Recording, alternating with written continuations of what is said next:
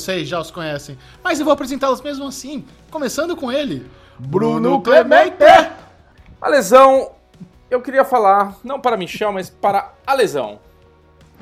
A lesão, Fale, você é Bubu. um Lázaro, né? Você é um Lázaro, porque nós paulistanos aqui, dentro de nossos pequenos apartamentos, estamos aqui sobrevivendo, né? Sobrevivendo, clausurados.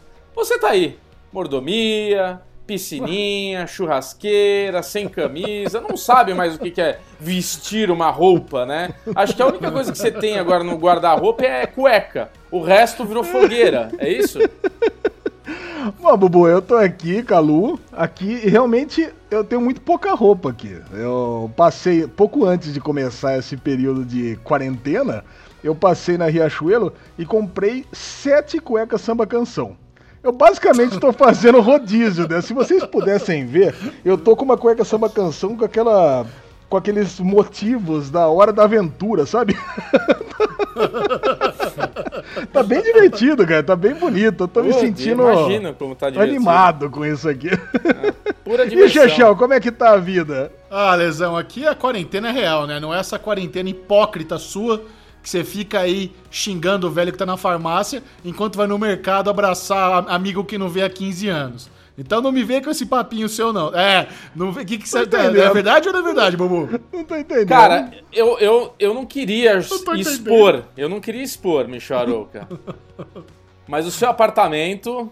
Temos portas abrindo e fechando. Bubu. Não, não, não seja hipócrita o senhor. Quem recebe falando visitas eu não não, saí sou eu e não é Alexandre Bonfá.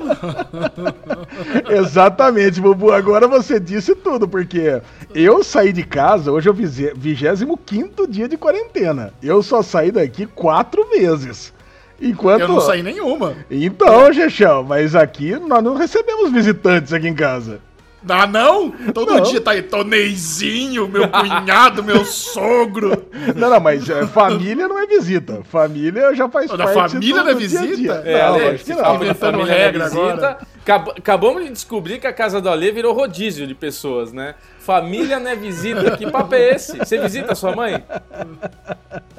Não, lógico que não, né? Minha mãe tá no grupo ah, aí é lógico, aí é lógico. Mas o tiozinho lá da, das farmácias, lá, o médico, cunhado, sogro, sei lá quem aí, vai aí com seus 70 anos, cheio de Covid aí, puta merda, e você tá aí. Ah, família na visita. Cara, mas a verdade é o seguinte, nós estamos fazendo, eu tenho, eu tenho reparado que nós estamos fazendo muito mais do que pelo menos 90% da sociedade. Porque aqui em Campinas, pelo menos não sei em São Paulo, mas aqui em Campinas, eu tenho a impressão que eu tô no show de Truman, cara. Eu, coloquei isso no Facebook. Quando, toda vez que eu sair, parece que tá vida normal em Campinas. É um negócio impressionante. Eu tenho uma história triste pra contar pra vocês, que vocês não sabem, mas a prima da minha mãe, ela não pegou Covid, mas ela teve um problema de saúde, estava com uma pressão alta, alguma coisa do gênero, e ela precisou correr para o hospital. Primeiro hospital que ela foi, não receberam ela. É, o segundo hospital que ela correu, que atendia lá o plano dela, tudo, é, falou que não ia atender dentro do hospital, atenderam ela fora do hospital. Obviamente não devem ter tratado ela do jeito correto, adequado. E, cara, ela teve um infarto fulminante, velho, dentro de casa, porque liberaram ela. né? Caralho, Bubu. Puta E ela vida, faleceu, Bubu. cara. Caraca. Então, assim, é, é uma, ela é uma vítima já de, de problema hospitalar, entendeu? Tipo, é, um, é uma treta que às vezes você tem um, um problema aí, a gente não se cuida, não fica em quarentena. Esse é, um, esse é um dos problemas que pode acontecer. O hospital, ele tá com um protocolo, é, você se machuca, você tá passando mal alguma coisa e você não vai ser bem atendido, porque a galera tá sobrecarregada.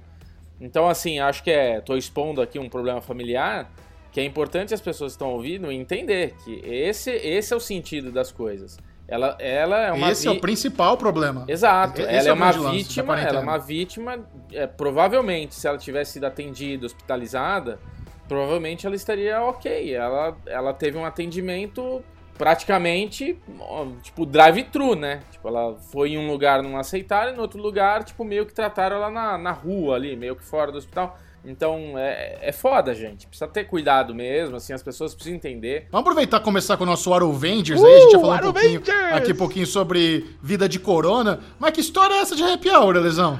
Cara, a gente tem que dar nossos pulos, né? Eu não tava aguentando mais ficar distante do- dos brothers de cerveja, aqueles brothers de boteco. Então a gente Ah. pegou e optou por fazer happy hour através do aplicativo Zoom. Cara, a gente estava usando aqui o aplicativo Zoom. A gente estava utilizando o aplicativo Zoom para gravar o Derivado Cast, porque o aplicativo Zoom cabe até 24 pessoas. Cara, e a gente teve essa ideia. Pô, vamos cada um compra a sua breja, fica na sua casa e vamos distribuir o link nos grupos do WhatsApp e vamos conversando, cara. Cara, e não é que rodou até umas duas e meia, três horas da madrugada ontem? Ficamos aqui, cara, tomando a nossa Heineken, comendo seu petisco, cada um na sua casa e conversando como se estivesse no boteco. Cara, e deu super certo. Foi, pô, foi gostoso pra caramba. É mesmo, cara? Ah, Eu cara. não é- consigo imaginar isso sendo legal. Também você não. Ah, não é possível, cara. É, cara, é lógico Não é que não é. Não é a mesma coisa do que você tá junto, sentir aquele calor humano. Cara, mas, porra, é vi- 24 dias trancado dentro de casa, né? Ontem, 25 hoje. Então, porra, Gechel, precisa. Cara, a gente não vai sair. A gente já, tá- a gente já entendeu que não, é pra Não, sair. eu, eu adorei a iniciativa, achei uma fantástica ideia. Eu só não consigo imaginar sendo legal pra caralho. Igual Você ficou falando até, até três da manhã, vocês ficaram É. cada um no seu canto tomando breja e comendo coxinha? É, cara, comendo coxinha, tem uns queijinhos cortados, tem umas pizzinhas frias, cara. Pô, dá até pra Quantas fazer um pessoas churras. participaram? Cara, participaram, no total, participaram umas 7, 8 pessoas. Cara, foi a primeira não- Ah, experiência. foi flopado. É, não Foi foi tanta gente assim. Não, porque fiquei- você falou 25 pessoas, você pensa, 25 pessoas ao mesmo tempo conversando, puta zoeira, né? Sete já deve ter sido uma baguncinha, né? É, não, não o, não. o máximo que teve ao mesmo tempo foram quatro. Então, aí eu acho que é saudável. Eu acho que, realmente, se tiver 25 pessoas ao mesmo tempo, o Xexão até pode falar da, da experiência que ele teve de uma live que, que ele participou, mas aí foi coordenada. Mas eu imagino que se entra 24 ao mesmo tempo, não dá pra falar. Né? Ficar todo mundo querendo Ó. falar ao mesmo tempo, não dá nem pra entender. Eu já vou dizer, o Rodrigo aqui, nosso vizinho, né, que faz as cervejas lá, o Rodrigão, ele fez aniversário e ele, a mulher dele, tipo, fez uma surpresa. Então ela mandou o link pra todos os amigos. Eu quase mandei pra você, Lesão, é que eu não queria ser intrometido, mas ela mandou Pô. pra todo mundo o link, né? Pra pra tá nessa live pra cantar parabéns pra ele. E ela contratou um carro de som bem brega pra tocar, tipo, Zezé de Camargo e Luciana, essas bagaças assim, na frente do prédio e desejar um feliz aniversário pra ele. Cara, mas assim, Nossa. foi. Ah, muito bom. Tinham, tinham suas 20 pessoas e era uma coisa desorderna- desordenada, né? Ninguém conseguia falar nada, mas foi, ele passou bastante vergonha, foi engraçado. É legal, Mas cara. Eu recomendo. Eu recomendo, cara, fazer esses Z Happy Hours aí. Acho que vale a pena pra reencontrar os amigos. Bom, eu tive um Arovengers profissional, né? Mas já que você mencionou o Zoom aí, talvez quem não, não saiba, mas o Zoom é tipo um Skype, só que ele tá sendo o aplicativo meio que número um corporativo hoje em dia pra galera fazer web chamadas, né? Então você consegue enfiar 20 pessoas. E a convite do Comedy Central, eu fui convidado para participar da coletiva de imprensa virtual da segunda temporada de Homens, a série do Fábio Porchat em parceria com Porta dos Fundos e o Comedy Central, e eles fizeram um negócio muito legal. Então eles chamaram todo mundo da imprensa do Brasil, acho que tinha umas 40 pessoas, colocaram na tela todo o elenco de Homens, todos os roteiristas, os, os, os executivos do canal, e quem era da imprensa tava com o mic- microfone mutado. Então não era uma bagunça, só falava quem era da série, a gente mandou as perguntas com antecedência, eles leram. Se você queria perguntar alguma coisa na hora, tem o botãozinho ali, levantar mão. Aí você é, clica no botãozinho levantar a mão, aí a pessoa sabe, ah, o Michel de Série Maníacos quer falar. Aí abre o, microfone. Mas, cara, muito organizado, Puta, uma excelente ini- iniciativa para essa turma aí que, que precisa re- meio que promover os trabalhos, né? Inclusive, fique até o final desse Derivado Cast que talvez eu tenha conseguido um salve do Fábio Porchat aqui pra galera do Derivado Cast. Não Eita! sei, vamos descobrir só mais pra frente. Mas parabéns aí pelo, pelo Comedy Central. Eu acredito que isso vai meio que virar frequência daqui por diante, porque tem um monte de série pra acontecer. Imagina que louco, a Netflix começa a fazer isso também com série internacional. Vai sair a segunda temporada do Disque Amiga para Matar. Aí a gente fala com a Christina Applegate via Zoom. Porra, essa é mó legal. Pô, Vamos ver. bom. Vamos falar aí a segunda temporada da série do Rick Gervais. Porra, pode ser uma, pode ter uma facilidade de a gente conversar com esses artistas que não precisam vir pro Brasil, mas a gente conversa aí online e resolveria bem. Olha, Chechel, se pá, isso vira uma mudança de paradigma e nunca mais os atores têm que viajar na vida, hein? Não, mas é, é que assim, o, existe um valor da entrevista em vídeo pessoal que ainda é muito importante, né? Para essas coletivas de imprensa que existem presencial, uh, não é apenas por comodidade, é porque realmente vale a pena ter um, um vídeo nos canais grandes aí com as, com as pessoas. Então, mas pode ser que o que você falou seja uma coisa expandida, né? Talvez artistas que não poderiam vir agora podem fazer essas coletivas virtuais, é verdade. Vamos torcer. Quem sabe aí tiramos proveito dessa bagunça. E você, Bubu, tem alguma novidade aí de Aerovengers essa semana? Cara, o Aerovengers, né, Bubu, dentro de casa, World War Z, né, não, não sai pra nada. Mas tem, tem Aerovengers. Você sabe que a Sabrina, dia 27 agora, meu aniversário, né, inclusive a lesão, Michel já vai preparando os bolsos pro delivery ser cremoso, né, já que a gente saía para almoçar ou jantar em lugares especiais. Então não, não espero menos de vocês, a não ser um delivery bem caro. Pode ser brinquedo, pode ser presente, não precisa ser comida. Enfim, mas hum. ela falou: ah, o que, que eu tô pensando de dar um presente e tal, já antecipar, o quê? Ah, um videogame. Aí o Bubu, cara, eu assim, eu gosto muito do PlayStation, né, da plataforma, só que ela é muito adulta. E como tem meu filho de 3 anos, tem a Sabrina que também vai interagir mais com a gente, eu falei, beleza, que tal o Nintendo Swift? Corri na Mikan, Mikan, você falou do Nintendo Swift, como é que é? Ela falou, meu, melhor coisa da vida comprei. E, cara, o Mercado Livre tá com um esquema aí por causa da, das quarentenas aí, desse troço, que você compra e tá, você coloca lá envio normalmente, envio. Eu sei que eu comprei o negócio, tava lá super delivery, super entrega, chegou no mesmo dia, horas depois que eu comprei, o cara tava na minha portaria entregando videogame com jogos. E é uma merda, né? Agora fudeu, porque eu comprei Zelda, comprei Mario Kart, comprei o Mario e Zelda, cara. Alezinho, você que gosta de RPG, Zelda é vida, né? Eu fiquei, outro dia eu olhei assim no relógio, era três da manhã, eu tava lá jogando, que nem um idiota, acordando no dia seguinte, parecendo um zumbi, cara. Então, meu Eurovengers agora é a madrugada do game com o Bubu. Muito bom. Delícia, Bubu. Sensacional. Voltou a ter 15 anos, que fofura. É, coisa boa, né? Videogame é a melhor coisa. Mas se você quer ficar por dentro de tudo da cultura nerd pop geek, só com Daily News aqui no Derivado Cast. e o Alesão adora ser informativo com tudo do, dos cancelamentos, as renovações, mas eu aposto que essa semana não tem nada, né? Chega de re renovação e cancelamento no meio da, da quarentena. Cara, eu tenho cancelamentos e renovações, porque toda semana tem, mas eu aposto que você vai fazer aquela carinha de sono quando eu falar tanto das renovações quanto dos cancelamentos, Xixão.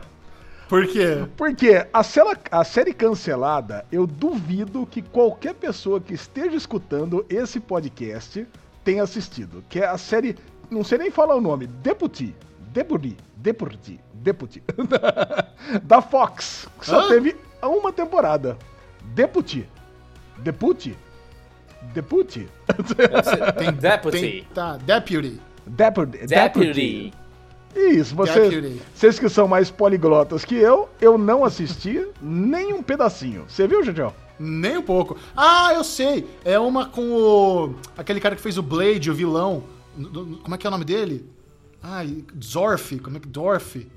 É o vilão do Blade 1. É com ele, assim. Eu, eu tô ligado essa série, mas não assisti, não. Cara, acaba parecendo um western, assim, mas eu, cara, não assisti, não faço ideia do que seja, foi cancelada, já vai tarde. Alesão, se você quiser aprender a falar o nome certinho dessa série, é só cantar Bob Marley. I shot the sheriff, but I didn't shoot the deputy. Ah, oh, menino! Oh, deputy! Muito bom. Então, Deputy foi cancelada na sua primeira temporada pela Fox.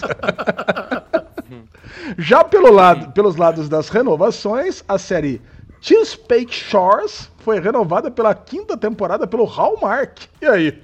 Nossa, mais uma que ninguém se importa, hein? Caraca, eu sei que essa série. Shores, que que é isso, cara?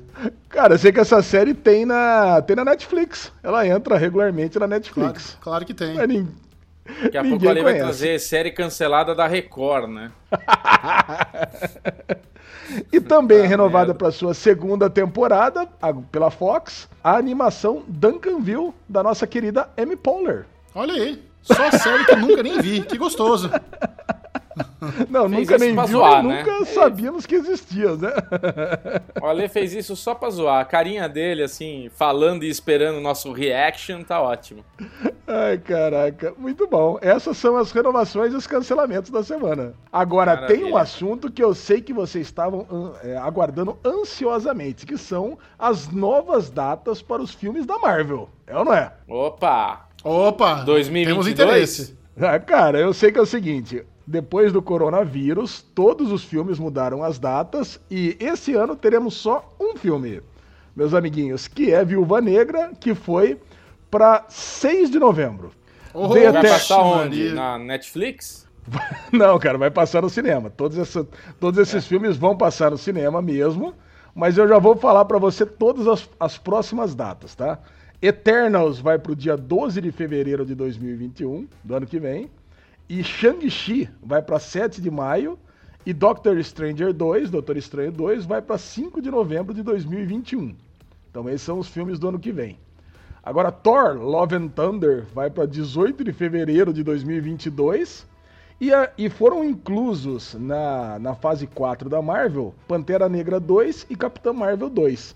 Tudo em 2022, da 8 de maio e 8 de julho. E aí, o que, que vocês acham disso? Eu tô, tô triste que o Mubu tá tão pessimista que ele acha que novembro não vai ter cinema ainda. Eu, por mim, eu vou pro cinema já mês que vem, filho. Eu tô, eu tô certo que não vai ter. Até parece. Você tá louco. Eu escuto o Atila, cara. Escuta o Atila aí que você vai Não. saber que até dezembro, até janeiro, até fevereiro, tamo na, tamo na roça, Michel.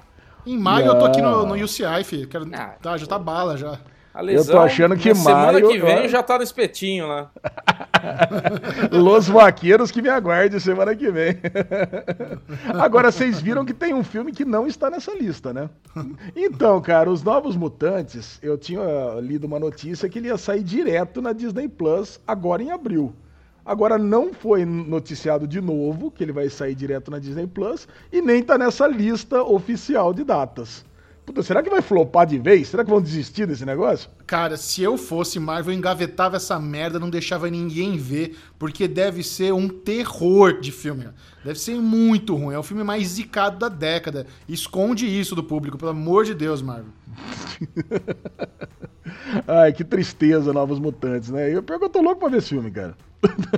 Tá louco pra esse filme? Não é possível isso. Tô louco pra ver esse filme. Agora vamos lá. Essa semana vamos é, ressuscitar aqui um bloco que era aquele Netflix Brilha. Vocês lembram do, né, do bloco Netflix Brilha? Aí as bolas dentro da Netflix, né? Cara, finalmente, e Netflix brilhou dessa semana no Twitter. Cara, essa semana aqui a Netflix, ela pegou e mandou um Twitter. Ela mandou um Twitter, uma, na verdade, uma thread de Twitter que ela escreveu o seguinte: O mais importante agora é se cuidar e se der ficar em casa. E se você acha que já viu tudo que tem disponível, tem coisas mais legais em outras plataformas para você dar uma variada. Ou seja, a Netflix ela, ela indicou os outros, as outras plataformas de streaming. Aí ela mandou assim, ó. Se você gosta de Black Mirror, provavelmente vai gostar de Years and Years da HBO. Se prefere is the New Black, você deve gostar de Fleabag, da Prime Video. Se gostou de Atypical, você é, talvez você goste de Good Doctor, da Globoplay. Mas se você gosta de me encher no Twitter, a rede Telecine tem os sete filmes de Harry Potter. Cara, tirando a comparação de Orange is New Black com Fleabag, que eu não consigo ver nada parecido, Nada, tudo é. é. muito brilhante, principalmente a zoeira com o Telecine. É, porque assim, quem acompanha, né, o, o Netflix no Twitter sabe que a galera o que mais pede é Harry Potter no Netflix, né? O tempo inteiro, É, cara. Sim. Então, É. puta, eu achei demais esse shade aqui que mandou. Cara, aí, aí você vê a diferença daquela discussão que a gente já teve sobre a o valor de ter um humano, de ter uma agência, porque isso não é uma pessoa, isso é uma agência que os caras debatem, chegam nessas estratégias. Mas você ter humanos bolando essas coisas para redes sociais do que ter um bot igual a Amazon Prime Video tem nas redes sociais que não serve para nada, né? Que fica botando link nos comentários de Instagram sendo que não é clicável, não dá para entender. Então, essa é, é- aí, aí que tá, cara. Aí você vê como a galera paga um pau para essas iniciativas da, da, da Netflix. Cara, então foi super oportuno. Essa semana eu fui, eu fiz um tweet lá indicando a série Tales from the Loop, que o Bubu trouxe pra gente. Cara, e, na, e eu, ah, lógico que eu dei aquela puxadinha de orelha na Amazon, né? Marquei eles, arroba é, Prime Video BR, falando que, puta, a gente teve que cavocar pra achar, né? Que o Bubu que me indicou. Cara, e não é que a Amazon pegou e respondeu pra mim? Cara, eu fiquei feliz. Ó, falei, que chique. no Twitter. Falei, cara, não é que eles botaram alguém lá pra responder. Ó, mas eu queria entender qual que é a sua dificuldade que você tá tendo. Eu falei, caralho, eu, assim, ao mesmo tempo que eu fiquei feliz, eu falei, fiquei preocupado, né? Eu falei, caralho, será que eu fiz mal aqui, né? Que a, Amazon tá vendo que eu tô metendo a boca neles aqui. E eu respondi pra eles, eu falei, não, eu queria que houvessem listas aqui mais pertinentes, que os lançamentos, que nunca aparecem, não sei o que lá. Aí veio, cara, aquela resposta burocrática de bot. Ô, ficamos muito felizes em atender vocês, não sei o que lá, puta, com aquele emojizinho sorrindo. Eu falei, caralho, mas você não me atendeu. Puta bosta. Cara, e agora? E agora eu caí no. Eu caí na lista do bot da, da Amazon. Tudo que eu coloco lá que eu marco a Amazon, o bot vem em cima e pau. e, e ele me responde. vida. Eu falei, ah, velho, não faz isso comigo, não. Eu programo esses negócios triste, também. É muito triste isso. É, muito Ai, fraco, né, ai, Você sabe, puta, que eu, saco, eu, cara. eu fui. Você sabe que eu fui assistir. Eu tava zapeando na Amazon, né? Pra alguma coisa pra eu ver. Ah, tô aqui vendo alguma coisa, deixa eu ver se entrou. Porque eu fico procurando, né? Se entrou alguma coisa nova. Que se entra, só já pra descobrir. Tava lá. Aí eu falei, ah, quer saber? Eu vou ver How I Met Your Mother mesmo. Que apareceu a thumbzinha de How I Met. Aí eu cliquei. Cara, era a thumb que me levava pra quarta temporada. Quer dizer, até isso, dentro da Amazon, não tá tipo. não- eles fizeram de uma maneira que se você clicar no How I Met errado, você cai na segunda, terceira, quarta, sei lá que catos que acontece. É uma bagunça, cara, é uma bagunça. A Amazon, eu amo ela, eu falo sempre isso, mas deu, né? Vamos lá, Amazon. Aproveitar a quarentena, né, Lezinho? Vamos aproveitar essa quarentena pra ver coisa boa. E parece que vai entrar no dia 24 de abril agora um filme bom.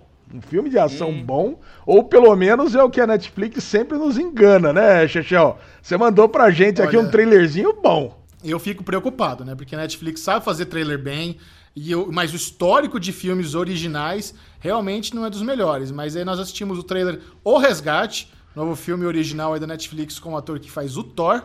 E o trailer é muito bom. O trailer é empolgante, trailer de ação.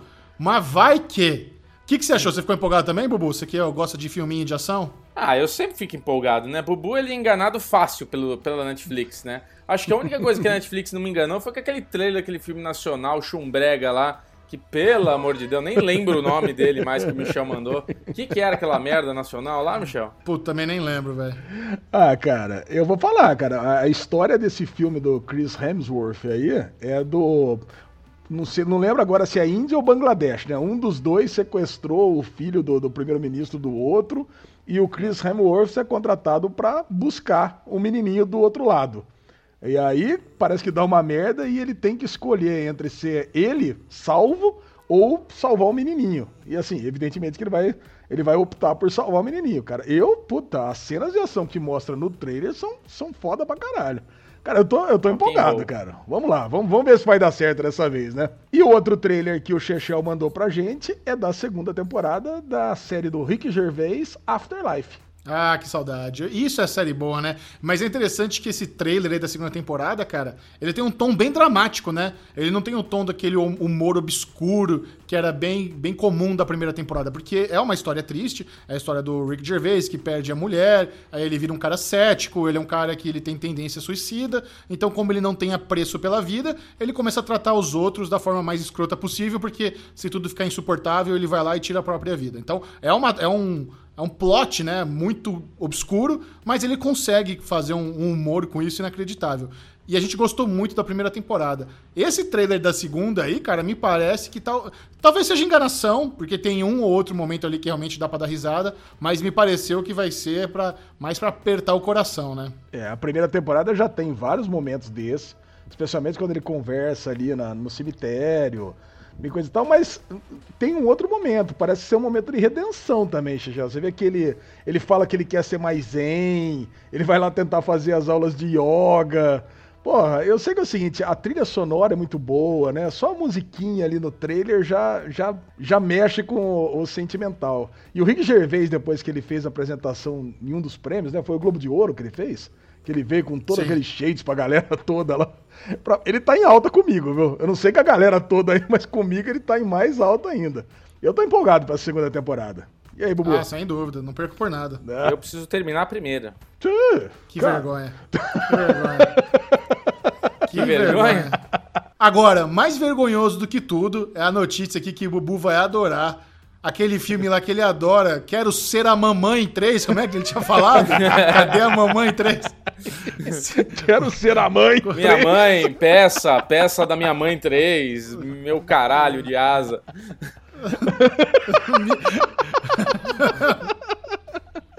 Meu caralho de asa 3. É, saiu a notícia aí do que o filme nacional Minha Mãe é uma Peça 3, que já era a maior bilheteria doméstica para um filme brasileiro de todos os tempos, agora bateu Vingadores e é o recorde no NetNow dos filmes que a galera aluga lá na, na, na plataforma deles. E aí, Lesão, surpreso com isso? Completamente, né, Jejão? Eu não assisti nem Quero Ser Minha Mãe. Puta que pariu. Agora, deixa eu ver o nome do filme aqui. Minha Mãe é uma Peça. Minha mãe, eu não assisti nem Minha Mãe é uma peça 1, nem 2, muito menos o 3. Eu lembro de ter visto o trailer e, puta, eu não gostado nem do trailer. Mas eu lembro, cara, de você ter comentado que muitas pessoas gostaram desse filme, né? Que foram assistir e gostaram. Se Sim. divertiram, né? Tá batendo Esse recorde. Não, né? você não tá entendendo. É a maior bilheteria. E eu vou dizer pra vocês que vocês estão equivocados. Minha Mãe é uma peça, é muito engraçado. Ah, eu não vi o Michel. 3 ainda, mas eu já vi o 1, já vi Michel. o 2, já assisti ao vivo no teatro, é bem legal. Eu vou- Michel- vamos assistir o 3 aí. Michel- Vamos dar essa moral pro audiovisual brasileiro, sim. Michel Arouca Maia, né? Muito político, né? Maia. Maia. que É, ou o Maia lá do, do tribunal, lá, o deputado, sei lá que porra lá. Rodrigo o Maia. Como é que é Maia. o Rodrigo Maia. Caralho, tá, man- tá mandando bem aí no, no Brasília? Manja pra caralho. Caralho. Ah, pô, Mas lá, politicagem, Michel. Vamos falar real, puta bosta. É puta- real, mas é real. Eu assisti o 1 e o 2, assisti no teatro, é a maior bilheteria de todos os tempos. Vocês acham, que- vocês acham que vocês estão certos e o Brasil inteiro tá errado? Eu acho, eu acho, vou ser autoritário aqui, foda-se. Eu acho que é uma bosta e eu acho que é uma merda ser a maior bilheteria, porque isso reforça fazer mais merda como essa. Em vez da gente abrir o leque e fazer coisas boas, vamos querer falar, ai, tá vendo? Tá- tá- faz sucesso, vamos fazer o 4, 5, 6 já.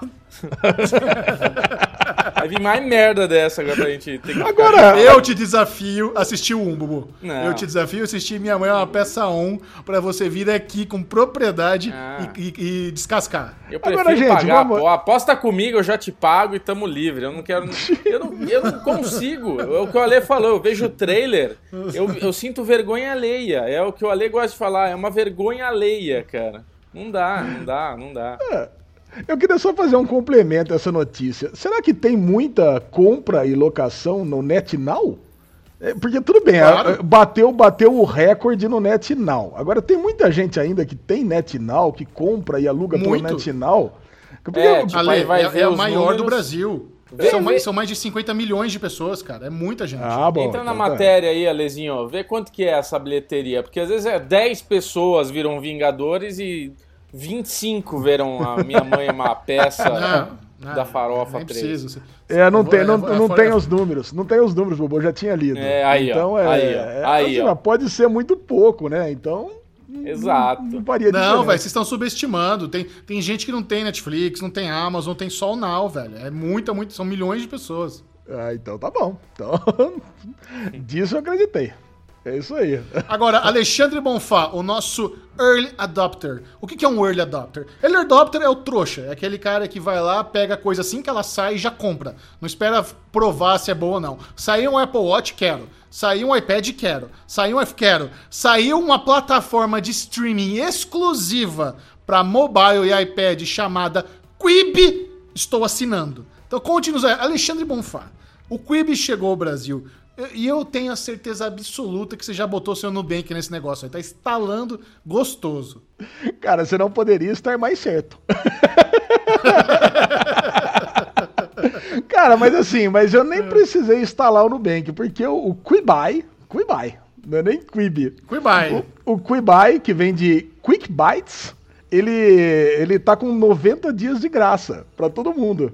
Então eu falei, pensei, falei, cara, 90 dias de graça. O, a plataforma, ela tá colocando 25 episódios novos todos os dias. Falei, cara, eu vou precisar ver esse negócio.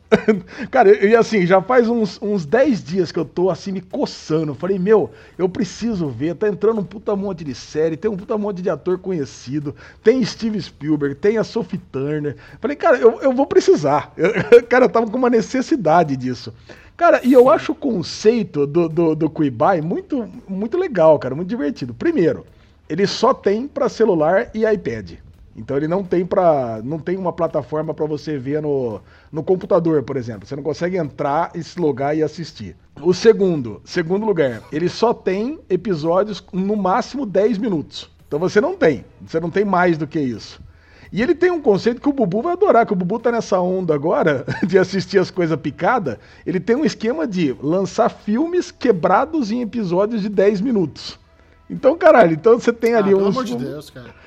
Cara, é, é, um conceito novo, Chechel. É uma mudança de, de paradigma. É um conceito desrespeitoso. É desrespeitoso você fazer isso com filme. Episódio de 10 minutos, o quê? Isso chama-se YouTube. Que porra é essa, velho? É. Vai ver o um vídeo de série Maníacos tem 10 minutos, vai ver um episódio de série de 10 minutos. Eu vi que tem até série inédita do Kiefer Sandler, cara. Só que quando é. eu vejo o trailer das séries do, do Quibai, mano, aquilo, aquilo me parece a coisa mais baixo orçamento que eu já vi na minha vida. Os trailers são tão desanimadores das séries desse Quibai que eu não tenho a mínima vontade nem de dar chance. Mas e aí, você assistiu alguma coisa? Cara, eu assisti. Eu acabei de, acabei de locar. Acabei de comprar o negócio faz duas horas atrás. E eu assisti o primeiro episódio de uma série chamada Survive. É uma série, inclusive, que está metida em polêmicas porque tem gatilhos de suicídio, de depressão e tudo mais, que é da Soft Turner. Cara, e realmente é, é super pesado, né? Pra quem achou 13 Reasons Why pesado, essa aí é bem mais pesado no primeiro episódio na questão de suicídio. Mas eu achei muito bem feita, cara, muito bem filmada. Não, não sei porque que você achou que era mal, mal feita, não. Eu baixei no. Eu instalei tanto no iPad quanto no celular. E tem uma tecnologia, essa Quibai, ela estava envolvida num processo de, de roubo de tecnologia de uma outra empresa menor americana, que ela tem uma tecnologia que, Bubu, você precisava ver isso. Que você pode assistir na horizontal e você pode assistir na vertical também. Não é que, mas não é que ela fica com tarja preta em cima e embaixo. Ela preenche a tela toda. Cara, é, é, é muito legal é, isso. Aí ela corta as informações. Sim, corta. É, ela corta algumas informações, cara, mas você não perde você o fundamental o, do. Você vê a orelha da mulher, né? Na cena do crime tá lá, orelhão, assim. No, no... Cara, mas tem. Ah, na moral, eu, eu odiei, eu odiei esse conceito. Isso para quem gosta de séries, de, eu acho um desrespeito, cara. Assistir é, na verdade. vertical, assistir só no, só no aparelho mobile, é, 10 minutos, pegar um filme e picotar em. Nossa, cara, eu. Isso aí é muito millennium, cara. Os caras pegaram toda é. essa, essa tendência aí da molecada que não, tem, não consegue prestar atenção em nada e desenvolveram um projeto só para eles. Eu, eu velho é. pai que sou, quero passar longe de uma porra dessa. É, o lance era o seguinte: era, era realmente voltado para assistir, por exemplo, em semáforo era voltado para assistir na cagada. Assistir em semáforo? É, no trânsito. Sei lá, você tá assistindo Boa. ali. Bom aplicativo. A lesão. Atenção, Quibai. Chame Alexandre Bonfai para ser o embaixador de Quibai no Brasil. Ele vai mostrar e fazer um videozinho como você dirige assistindo série e bate o carro na Norte Sul em Campinas, em frente o, o, o lanche lá. Isso, o lanchão. Eu, escuto Agora tem um problema, tem um problema grave. Ainda não existe nem legenda, nem, du, nem, nem ah, episódios velho, dublados em português. Então só tem inglês out, e espanhol. Out, out, 100%. Cancela logo essa bosta aí, vai. Ah, eu, eu só queria fazer um disclaimer aqui. Rapidinho, fazer um disclaimer. Que o Ale tá, entrou na vibe do Dinho, né? Dinho do X-Manteiga. Você não tá sabendo, né, Michel? O Dinho, cara, ele, ele veio me criticar, veio, a gente tava conversando lá, veio falar, é porque o Bubu vê filme picado. Caralho, eu fiz um comentário em 180 derivados que eu assisti o filme da época que eu tava achando longo em partes picadas. O Ale já vem também agora. Ô, Bubu, você que gosta agora de ver filme picado, aonde vocês tiraram essas ideias, caralho? Picado de cu, é, tá muito cu hoje, né? Muita rola, muito cu. Então, Ai, meu Deus do céu.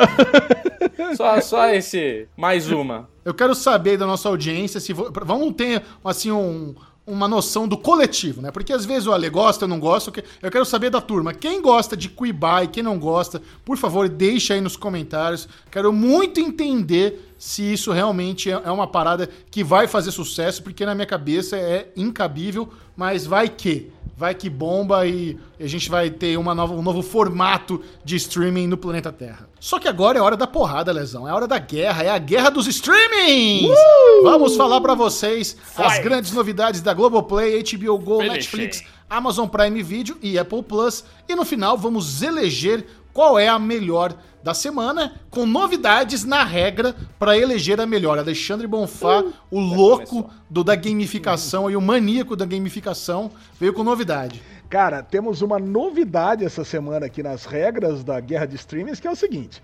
Puta, a gente sempre tava ficando aqui entre Netflix e HBO, sabe? De vez em quando a Prime dava uma beliscadinha, a Apple Plus ganhou numa semana, mas via de regra, tava ficando entre Netflix e HBO.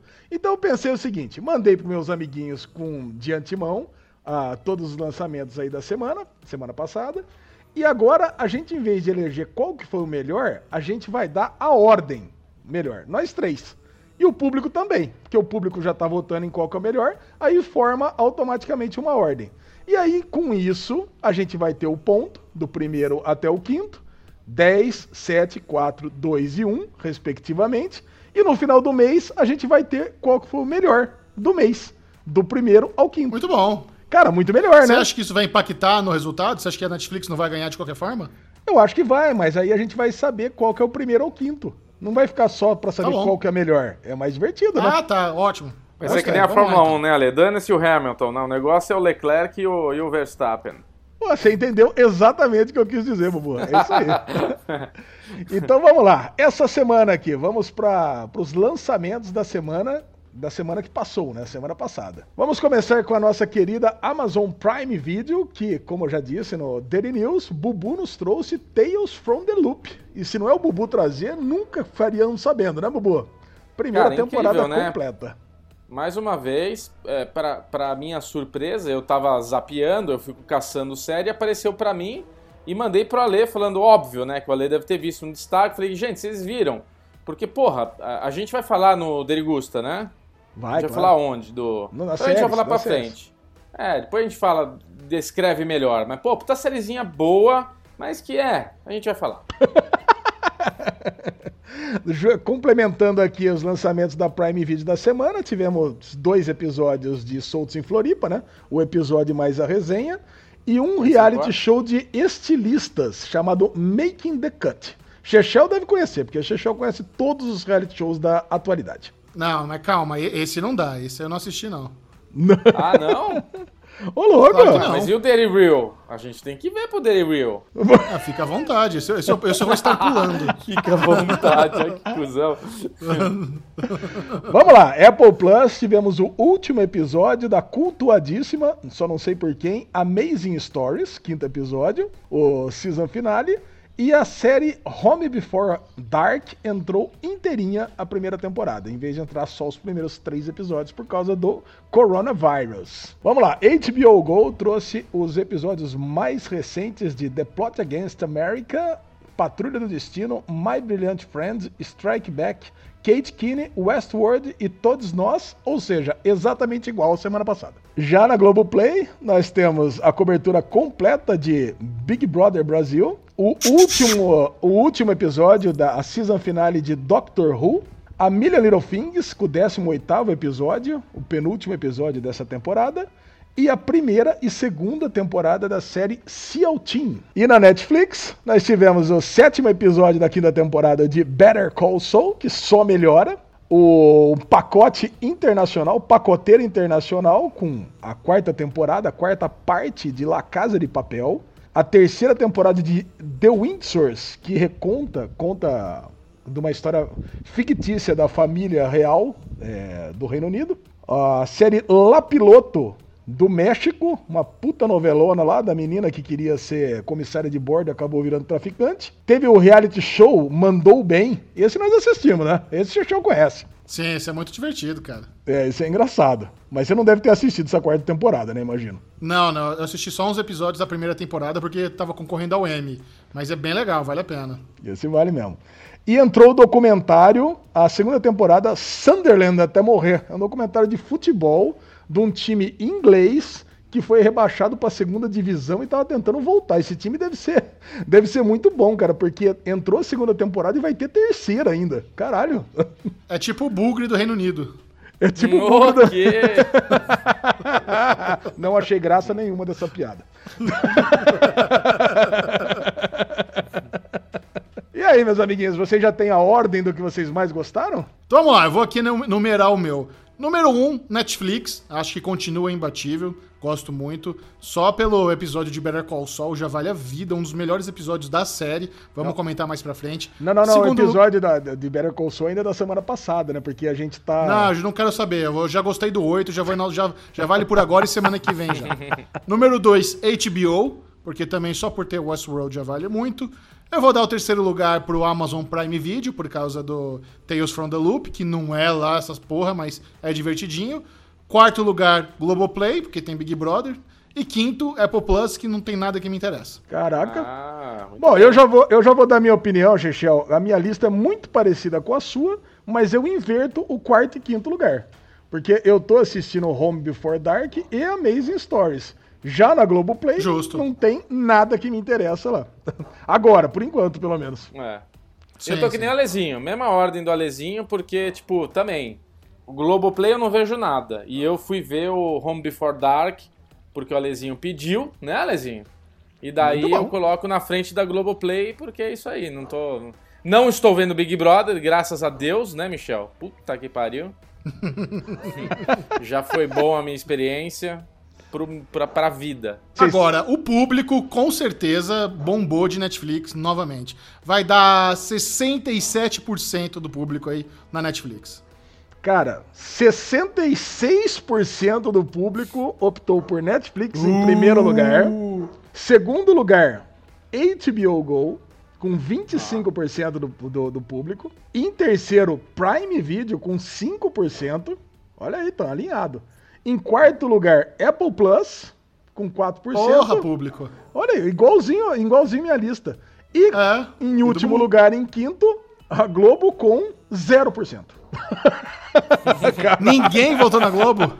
Todo mundo com raiva. Cara, que louco Globo. isso. Caraca, Tem mais gente Olha só, se você que está nos ouvindo quer participar dessa votação, é apenas para quem está no nosso grupo do Telegram do Derivado Cast. Baixe o Telegram no seu celular, o aplicativo de mensagem muito bom, e procure lá por DerivadoCast. Já são mais de 1.300 pessoas no grupo mais bombante, mais nerd da internet, muito legal, um papo sempre divertido, e lá o Alesão lança a pesquisa para quem quiser participar. Então, você pode ter voz pode ter voto aqui no Derivado Cast, na guerra dos streamings. E eu tô chocado que no nosso, na nossa bolha tem mais gente assistindo Apple do que Globoplay, cara. Que loucura isso. Cara, essa, essa série Home, Home Before Dark, eu vou falar com o Bubu, não é uma série ruim não, Xixi, série boa. Eu sei que você. Não, eu tô brincando. É, é eu, não, eu, não, quis ver por preguiça. mas o, muita gente me pediu. Eu recebi muitos comentários no Twitter, no YouTube, a galera pedindo pra assistir Home Before Dark. É verdade. Ah, muito bom. Então tamo lá. Netflix ganhou em primeiro lugar. Especialmente porque é La Casa de Papel e Better Call Saul, né? Acho que vale a pena mesmo. Ah, mas... é, tinha La Casa de Papel, é verdade. Pô, Pô você, nem, você nem comentou que eu quase acertei na lata a proporção da Netflix. Pensei que você falou, caraca, você adivinha. Caralho, cara, não, não, você não. Cara, você é, é, praticamente tem uma bola de cristal, né, Xuxão? Você pra acertar essas coisas tá foda pra caralho. A gente já nem se surpreende mais. ah, mas peraí, peraí, peraí.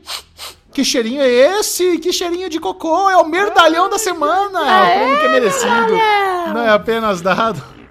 Todas as semanas o Derivado Cast elege uma situação, uma pessoa que fez uma grande cagalhada, às vezes pode ser sério, às vezes pode ser zoeira. Alexandre Bonfá, manda a resenha pra gente aí, é sério ou é brinks? Caraca, parece brincadeira, mas vai pra Amazon de novo.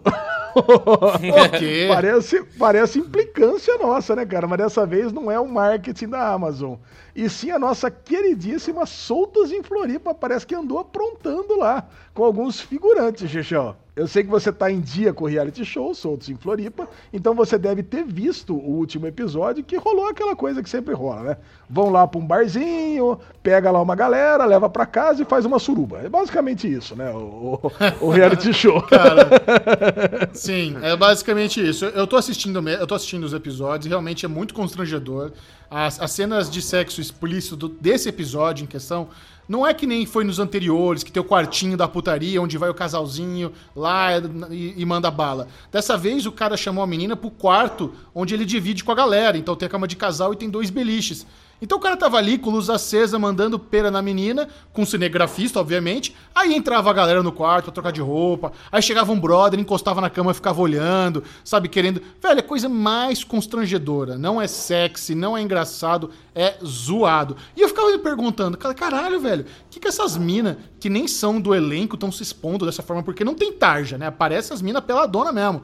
Aí agora, a, a, a, gente viu aí que rolou um exposé no Twitter de uma dessas meninas que estava lá em Floripa na balada, foi para casa é, da, da, do reality ficar com os caras, e ela disse que tá super constrangida, porque quando ela assinou o contrato, né, o termo de liberar os direitos delas de imagem, ela tava breaca pra caralho, ela nem se lembra de ter assinado, e além disso, o pessoal da produção garantiu para ela que ela não precisava se preocupar, que eles não iriam expor a cena de sexo dela. E rolou tudo. Hum. Então, assim, é, até a própria galera do elenco, eu tenho lido notícias de que eles não estão muito confortáveis com a forma como eles estão lidando com isso. O Amazon Prime Video depois divulgou uma nota lá dizendo que é, eles prezam muito pela segurança de todo mundo, que tudo é legalmente viável pela produtora deles e que não sei o quê. Mas, cara, esse reality vai ter problema ainda, e eu aqui já tenho informações internas que eu vou compartilhar com vocês, de que já está em produção a segunda temporada. Não hum, foi oficializado ainda. Ai, ai, ai. Não foi oficializado ainda, mas como eu conheço né, a galera do meio, já sei que eles estão trabalhando na segunda temporada do Soltos em Floripa. Eu, eu tenho curiosidade, cara. Eu tenho curiosidade para ver se a partir da segunda temporada vai haver alguma mudança, se eles vão botar tarja, se eles vão continuar com a resenha. Porque, um, por exemplo, esse elenco aí da galera que participou comentando provavelmente pelo menos a Boca Rosa não deve voltar. Porque ela tem aí uma exclusividade com a Globo por causa do Big Brother. Mas será que vão conseguir a Pablo, o John Drop, sabe? Aquela galera que na verdade são mais famosos até. Então eu tô curioso para ver como é que é o futuro. Mas e aí, como é que vocês enxergam essa polêmica aí? Foda-se, a mina é adulta, assinou, não importa, tava bêbado, ou é sacanagem da Amazon? Cara, deixa eu dar uma lida no que a menina, a menina chama Ana Paula, tá? Eu vou, eu vou dar uma lida no que, que ela colocou no Twitter primeiro, depois eu falo o que, que eu acho. Boa. Ela escreveu assim, ó, vou falar isso aqui. Não sei se deveria, mas essa moça aí da foto é minha amiga e eu participei desse episódio também. Aí colocou entre parênteses. Fiquei com o Ramon. E a gente assinou o contrato podre de bêbada. Sério, eu tinha zero consciência do que estava fazendo. E depois a produção jurou que não teria cena assim. Então quer dizer, cara, eu imagino que realmente a galera deve ter dado uma ludibriada na, na, no povo que vai lá, porque são umas meninas muito novas, né? É um elenco muito novo, é tudo de 20 menos, 20 baixo, é 20, 21, 22 anos. Então tá pegando essa galera na balada, dando álcool, dando uma bebida. Imagino que deve rolar uma droga também, alguma coisa assim. Alguma coisa rola, né? Ah, rola, né? Vocês sabem como é que funciona. Aí, eu... aí essa galera tá sob efeitos alucinógenos, então vem cá, assina aqui e boa. E nesse, agora nesses contratos deve estar tá escrito que vai poder usar as imagens do jeito que tiver ali. Então, eu tenho certeza que a Amazon não é boba. A Amazon, pelo menos, pelo menos ela, eu imagino que deve estar falando para ela que não vai rolar, mas no contrato eles estão resguardados que vai rolar sim. Sem a, dúvida, sem dúvida. Então, cara, se ela entrar na justiça contra a Amazon, eu tenho certeza que ela vai acabar perdendo. É, não, não seria contra a Amazon direto, né? Tem a produtora. A produtora é, a produtora. é contratada pela Amazon que faz o reality. É. Então, isso aí seria no toba da produtora. É o toba da produtora, mas eu tenho quase certeza, Lê, que se a pessoa entrar na justiça, dá problema pra produtora sim, cara. Porque, ah, é? tipo, não dá para fazer um contrato ultra mega afinado e ter uma assinatura de qualquer jeito da pessoa ali, entendeu? Não é, uma, não é um contrato efetivo, não é uma coisa. Porque eu acho que, pensando como uma pessoa que tem uma produtora e gravar uma situação num bar já é muito difícil. Porque é isso, todas as vezes que eu fiz qualquer campanha, qualquer coisa, que eu tô pegando pessoas no, no bar para usar num vídeo interno, eu já peço autorização. Para colocar no ar na Amazon por tempo indeterminado, que isso já não existe. Você não consegue ceder sua imagem por tempo indeterminado. O contrato se renova. Então tem várias coisinhas dentro desse contrato que na, no audiovisual, cara, você está expondo sexualmente uma pessoa. Não é possível Putz. que no contrato. Não é possível que no contrato tenha assim, você pode ser exposta sexualmente, denegrindo. Não, não tem isso, cara. Então, se a pessoa entrar direito na justiça, ela, ela consegue, cara. É, ela um, consegue. Acho que tem razão. Um, um, dos detalhes que, que eu li aqui na, na matéria é que o, o que ela assinou, ela ainda estava no bar. Então, para que, que as imagens dela fossem colocadas no programa, ela deveria assinar de novo na casa e pelo menos uma hora e meia depois de ter parado de beber. Eu não sei se isso é verdade ou não, mas foi um colunista da UOL então, que escreveu. O, o, o que eles fazem também é o seguinte, depois, porque assim, essas pessoas que vão participar, mesmo sejam figurantes, né, não estão no elenco, elas precisam ser microfonadas, maquiadas e tudo mais. Então, é. quando eles estão ali na salinha microfonando, eles já filmam essa pessoa e pedem um testemunho de autorização em vídeo para elas. Então, meu nome é Maria Joaquina, eu tenho tantos anos, meu RG é tal e eu autorizo o uso da minha imagem para, sabe? Então, já eles conseguem, isso aí tem valor. Então, se a pessoa está ali sóbria dando esse depoimento em vídeo, mais o contrato assinado, é, é sim, é uma briga boa. Acho que o Bubu falou, ele tem razão. Se levar para a justiça pode dar bosta, mas ao mesmo tempo a produtora também sabe se resguardar. Então, vamos ver, é. cara. Mas de qualquer forma, é uma situação muito zoada. É uma, Agora, tudo muito, muito bizarro isso. Eu queria, eu queria saber, cara, se o Michel que tá aí com as informações quentinhas, eu queria saber, tipo, se tem você tem um feedback de foi positiva essa temporada? Porque eu, eu não tô vendo um fervor, eu não tô vendo a galera falando, nossa, foi. Eu tô vendo que a Amazon acreditou muito nesse projeto. Tanto acreditou que você tá falando que já estão produzindo a segunda temporada, mas eu não sei se deu esse retorno para eles. Porque eu, particularmente, é. achei uma merda, cara. É muito ruim, é uhum. é muito inferior às outras produções. Sim, a impressão que eu tenho é que realmente não, não bombou. Não foi o de férias com ex que eles queriam, porque nem é baseado no de férias com ex, né? É mais parecido com Gordy Shore, que é meio que um Jersey Shore da, do Reino Unido tal.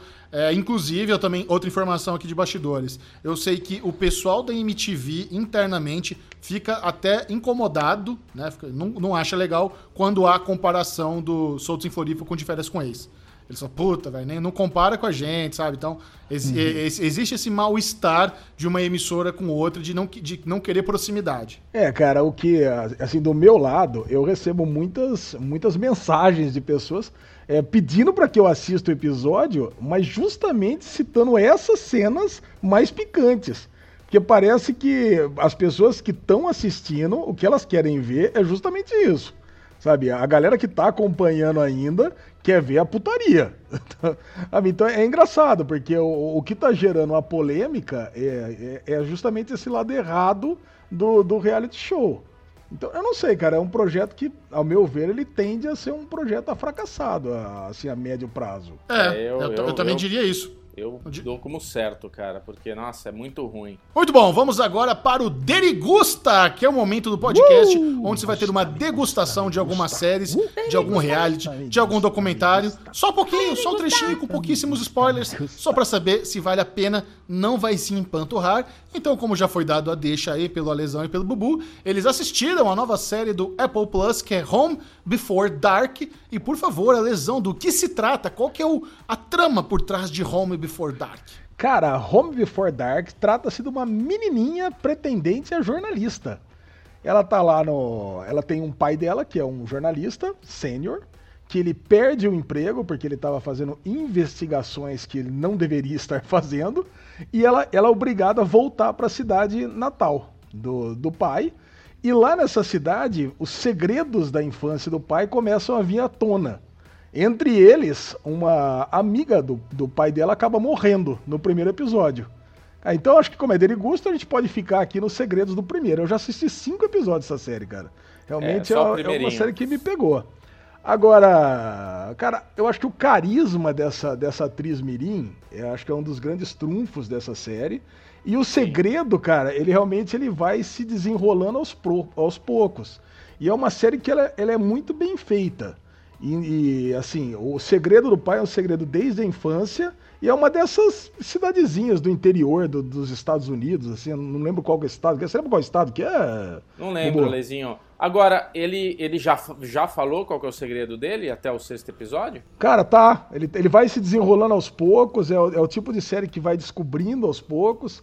É, a morte da. Aquela morte ela é considerada um acidente, né? A morte da menina é considerada Sim. um acidente. A única pessoa que realmente quer investigar é a menininha. Então ela vai investigando, ela cria um blog. E a né? policial. A policial, a policial, a policial meio que acredita nela no começo ou não mas depois acaba ajudando. Mas é legal que a menina ela cria um blog, né? Então ela é maltratada na escola por causa disso, e ela vai escrevendo no blog a, a, as investigações que ela faz e acaba levando a policial a ajudar ela na investigação. Cara, é uma série que eu diria que parece uma, uma série da sessão da tarde, assim, gostosa. E não é uma série típica da, da Apple Plus, ela parece uma série da Netflix. O Chechel ele fez um vídeo sobre no SM Play sobre é, cancelamentos, por que, que, as séries são, são canceladas da, da Netflix. E eu lembro que falou uma coisa que é muito verdade, qual que é a diferença das séries da Netflix e por que, que elas têm tanto sucesso. Que é a Netflix ela, ela virou especialista em fazer séries para o público teen. Eu acho que a, todas as séries da, da Apple Plus, sem exceção, são séries mais sisudas. Morning Show, uh, até Si, que o Bubu acabou assistindo mais, falou que é uma série mais, mais adolescente, coisa e tal. Mas For All Mankind, é, Truth Be Told, é, Little America, cara, todas elas são Servant, todas elas são sisudas. Essa não. É a primeira série que tem assim um tom um pouco mais, um pouco mais divertido, juvenil. um pouco mais leve, juvenil. Cara, e eu, eu tô gostando de ver. É uma série gostosa, uma série, assim, uma série mais leve. Apesar de que, puta, tem assassinato, tem investigação. Então, cara, é. eu tô é. gostando. O que, que você achou, Bubu? Ela é interessante. É, então, é interessante você estar tá falando porque ela tem isso. Ela tem uma pegada, para pro Michel que não viu, Michel. Ela tem uma pegada meio criminal investigativa, que é um assunto adulto, só que todo o desfecho, todo esse negócio do primeiro episódio é isso. A menina, eles estão mudando de Nova York e indo para esse interior. E já mostra logo de cara que essa menina cresceu vendo o pai como jornalista, indo em cena de crime e tudo, e ela sempre junto. Então ela pegou gosto por isso. E ela é CDF, ela é diferenciada. Então ela é uma, uma craque, assim, do, do, ela já bate o olho, ela já vê. E esse, esse, essa morte que acontece nesse piloto ela, quando chega no lugar, ela já rola aquela coisa meio Sherlock. Ela já vê o cadeado Isso. arrombado, ela já vê a pegada na terra, ela vê que tá faltando uma coisa, mas ela não lembra muito bem o que, que tá faltando, mas tá faltando. Alguma coisa foi tirada dali. E uma menina de 11, 12 anos, entendeu? Ela volta para casa e ela começa a escrever, escrever, escrever, escrever, escrever. Ela tá meio entediada ali também, que tá no, nesse interior, nessa mudança, nessa nova rotina, nessa nova vida que elas vão ter. E ela escreve e manda. E no dia seguinte, meu, puta BO, todo mundo. Assassinato, nas... porque ela fala, houve um crime. E os policiais falando, não, a moça se acidentou, caiu da escada, qualquer coisa que o valha. Então a, a trama fica nisso, tipo, a polícia meio querendo dar uma de isenta, meio tipo, não, cidadezinha pequena não, tem, não rola essas coisas aqui. E ela querendo provar que não, tá todo mundo errado. E entra nessa coisa, é, é, acho que esse é um dos pontos, você pode afirmar melhor, Ale, que é ter uma parada de querer provar até o fim algo, né? Que tem um lance do pai de querer provar, ela querer provar, mas ao mesmo tempo esse segredo mostra que algo não foi provado na história do pai. Não, é exatamente. O irmão dela tá preso injustamente, né, por um assassinato é. de um amigo do pai dela de infância. Entendeu? E assim, puta, e, e tem algum segredo que aconteceu que envolve quase todos os habitantes da cidade. Então, cara, essa essa série de mistério, gostosas, sabe? Que vai Você desenrolando. qual, que foi a, qual foi a minha teoria? É. O moleque fingiu o sequestro dele e desapareceu. E o pai né, das crianças sabia, e ele é meio cúmplice desse desaparecimento. Porque assim, é aquela coisa que o Michel fala. Ah, ele foi assassinado, mas não tem corpo. Não tem corpo, não morreu né? Então não sei se no desenrolar vai aparecer que ele encontraram o cara enterrado, sei lá. Mas para mim ele fugiu e ele mesmo que bolou esses negócios dele sumir porque ele tava cansado de alguma coisa. Sei lá, velho, tava fugindo de alguém. Não sei, não sei. No Alezinho já sabe, Ale? No spoiler. Já eu já sei, eu já sei. No, no spoilers, então, tá. no spoilers. Ó, me interessei, viu? Gostei muito do que vocês falaram. Vou assistir hoje ainda. Gostei muito. É, a única coisa, a única coisa que eu queria Comprei. A única, o único contraponto, Michel, é que apesar de tudo isso, ela tem coisas bem juvenis, que é o que o, o Ale tá falando. Então, assim, eu não me vejo vendo com uma criança a série. Tipo, com meu filho de 3, 4 anos eu não acho legal. Talvez o Ale com o Henrique role, né, Ale? Não, não. Não. Eu tava, inclusive, eu tava assistindo com o Henrique e a Lu pediu pra, pra tirar. Então, quer dizer, aí, não é tá uma bem? série para assistir. Não é uma série para assistir com uma criança de 7 anos também. Talvez 12. Mas 12 aí, ok. Aí a minha sensação do piloto, e você pode também falar mais, Ale, que não tem problema, é isso. Será que é um erro estratégico? Porque, porra, é uma série que tem um lance pra criança só que não é para criança, né? Tem horas que você fala, nossa, que bobinho isso daí que tá acontecendo, né? Ah, mas é para criança. Só que, porra, não é uma série para criança, né? Não, mas não é, a, a, faixa etária até, até indicativa é 12 mais, né? Então acho que é isso aí. É 12 mais tá ok. Mas é legal, é legal, eu gostei. Uma última observação é que o Ale fala sempre que a Apple tem essa característica. Gostando ou não gostando da série, o roteiro sendo bom ou ruim, a qualidade da série é impecável. Então, assim, a fotografia, os atores, essa menina, a menina tem 11, 12 anos, a menina é perfeita, cara. A menina, você fala, nossa, que difícil deve ter sido dirigir essas cenas com ela, porque é uma adultinha, sabe? Aquela é. cena, Lê, que o pai dá uma descontrolada com ela, e Michel, ela começa a encher o olho de lágrima, assim, com um descarrego que o pai dá em cima dela. Aí você fala, bom, ela vai sair correndo, chorando. Ela vai para cima dele, abraça ele e fala eu sei que tudo isso que você falou não foi de, do fundo do seu coração, que você só tá falando agora. E você fala, caralho, imagina se meu filho é? fez isso comigo. Quebrou o pai dele, quebrou o pai dele. É sensacional essa cena. Bem Muito legal. Bom. Muito bem, fiquei com vontade, viu? Vocês venderam bem esse peixe, curti. É. E para encerrar aqui o Derigusta de hoje, separamos um documentário criminal que também a galera pediu pra gente assistir, da Netflix, que é o Perícia Viciada, né? Eu, eu assim, aqui no Derivado Cast, nós amamos esses docs da Netflix, Amém. então não tenho preconceito. Sempre tento assistir. Eu não vou negar que eu tava com preconceito, um pouco de preconceito com a Máfia dos Tigres, mas é que realmente não sabia do que se tratava. É um título meio merda, então não me interessou, mas depois você vê, é, é uma, é uma loucura sem fim. E a perícia viciada, logo de cara, fica claro que é um negócio mais sobre, sobre crime, sobre algo que aconteceu.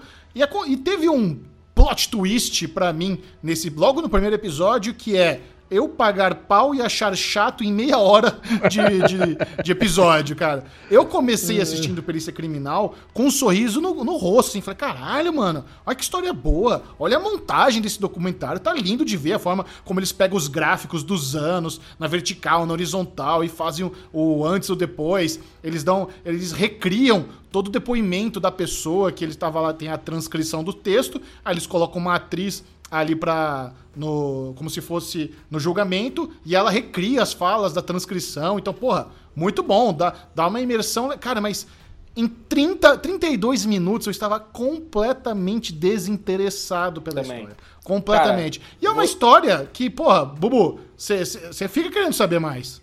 Pois é, você descreveu exatamente o que aconteceu comigo, exatamente, e eu acho que o Ale também foi a mesma merda. Porque comigo foi diferente, assim, o, meu plot twist com vocês é que eu vi no destaque da Netflix, pipocou pra mim, pá, perícia viciada, e começou aquele teaserzinho, né, que aparece na Apple TV, tem isso, né, que você, você para em cima, ele já começa a meio rodar um teaser, um trailer, e eu falei, porra, Vou ver isso, cara. Puta produção bem feita tal. E falei com vocês. Gente, vamos ver tal, tal, tal, tal, tal. O Michel falou out sem saber muito. O Ale falou, ah, ah, ah. eu comecei a ver, né? Eu, mandei a mensagem, vocês começaram a responder e eu comecei a ver. Só que exatamente isso, em 30 minutos eu tava mexendo no celular, eu tava fazendo outra coisa. Eu falei, caralho, velho, que lixo, que merda. O negócio começa super em alta, bem, produção bem feita tal, começa a ser interessante. De repente, eu não sei, eu me perdi. Tipo, parecia que eu tava lendo um livro, sabe? Que você, você tá, passou três, quatro páginas e você ficou em modo automático, você não leu nada. Você fala, nossa, eu tô, passei três páginas, eu nem lembro o que eu li. né? Tipo, que, que loucura. Fala, Lezinho. Cara, então, você sabe o que acontece? Então, eu acho que eu vou fazer uma pergunta e vocês dois acho que assistiram exatamente como eu, talvez vocês não consigam responder.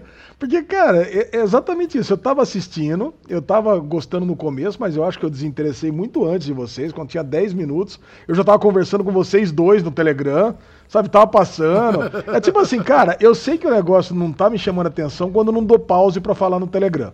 Porque normalmente, é quando, pô, quando interessa, eu dou a pausa e mando a mensagem, cara, que eu não. Eu não, eu, cara, eu não consigo. É, é, segunda tela para mim não funciona. Eu não consigo é. digitar e, e assistir ao mesmo tempo. Então, quando eu deixo o negócio correr e tô digitando ao mesmo tempo, quer dizer que, puta, já não me pegou. Agora, eu não entendi, na, no, pelo menos nesse primeiro episódio, por que, que essa mulher é, incriminou todo mundo.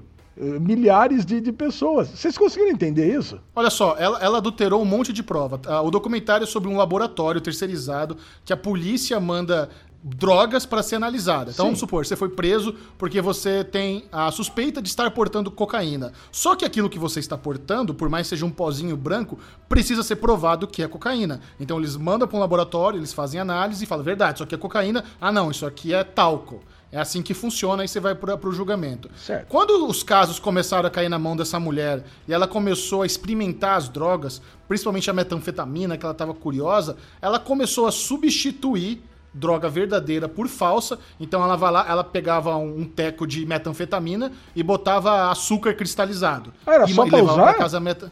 Era, era, era só, só pra, pra então, usar?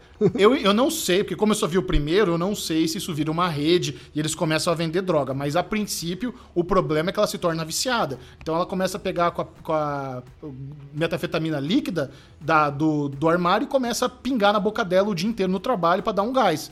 Só que nesse negócio de ela ficar adulterando prova, ela incriminou muita gente que não estava com droga falsa ou com droga verdadeira e meio que meio tem um efeito dominó todos os casos que ela foi a perita do caso agora estão em aberto. Fala, peraí, peraí. Essa mulher substituiu algo que era de mentira por algo que era de verdade, algo que era de verdade por algo de mentira. Então, ela cagou ela no sistema jurídico tudo, né?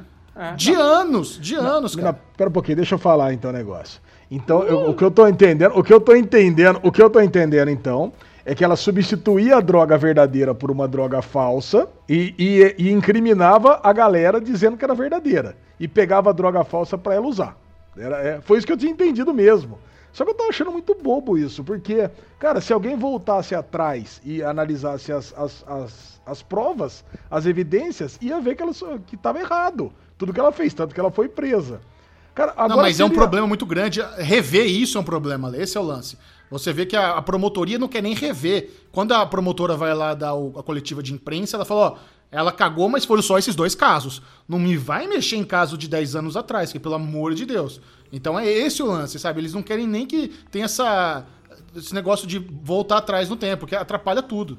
Não, então, mas não seria mais inteligente para ela fazer o contrário?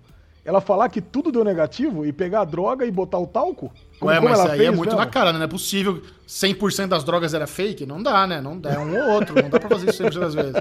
Você seria um péssimo fraudador aí de perícia. É ótimo. Isso, isso, é um bom, isso é um ponto positivo para você. Mas é isso, cara. É uma história intrigante, porque você come... aí tem um outro laboratório de uma outra menina que também parece que faz uma coisa parecida. Aí eles começam a desencadear um puta problema do estado inteiro. Mas, enfim, eu vi só o primeiro e não tenho vontade de ver mais nada. Esse é meu ponto. É, é. também não, cara. Eu não vi o primeiro inteiro e tô zero vontade de continuar. Chato demais. Então tá bom, você que assistiu Perícia Viciada, comente. Fala pra gente se não, vocês estão errados, assiste que fica muito melhor no segundo, terceiro episódio. Se realmente essa é a dinâmica do reality, a gente pode pular Perícia Viciada. Mas agora é hora de trocarmos ideias sobre algumas séries tudo com aquele spoiler gostoso. E para isso, vamos chamar a vinheta mais spoilenta da Podosfera. Spoilers!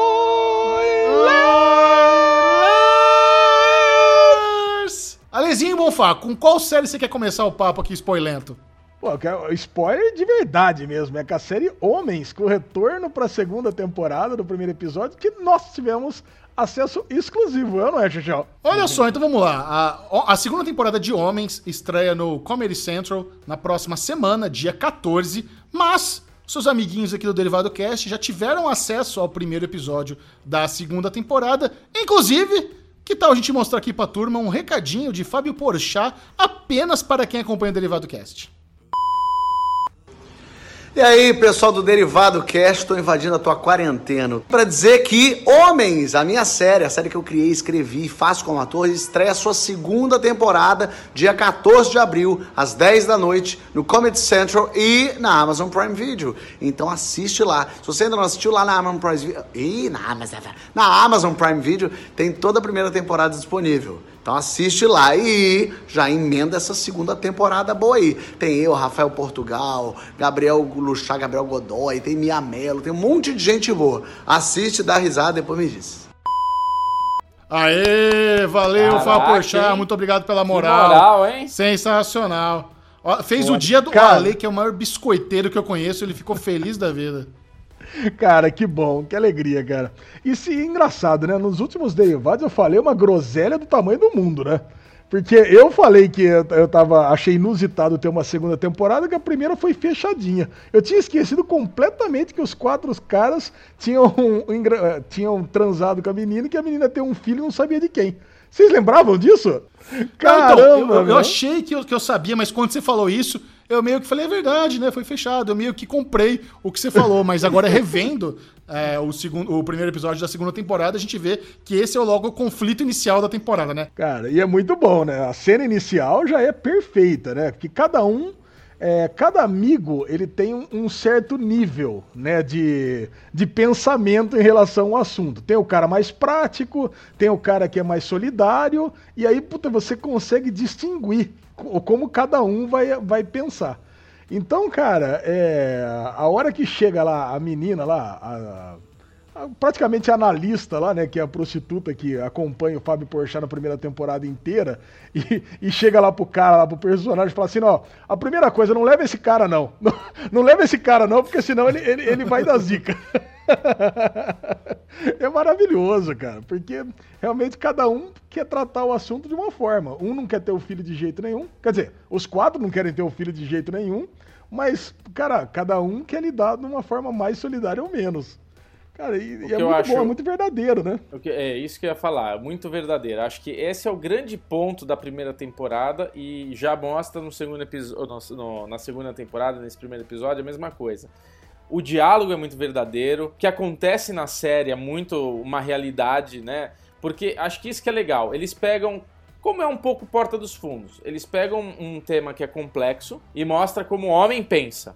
Então, assim, pega lá a mina grávida dos quatro caras. Os quatro caras querem que ela aborte, Um não caras. quer ter filho e tudo mais. E daí, tipo, meu, a- a- quando chega essa a, a prostituta que é assessora de, de como as mulheres pensam, né? de- ele fala, você é a nossa, a nossa professora de feminismo aqui, ajuda a gente e tal.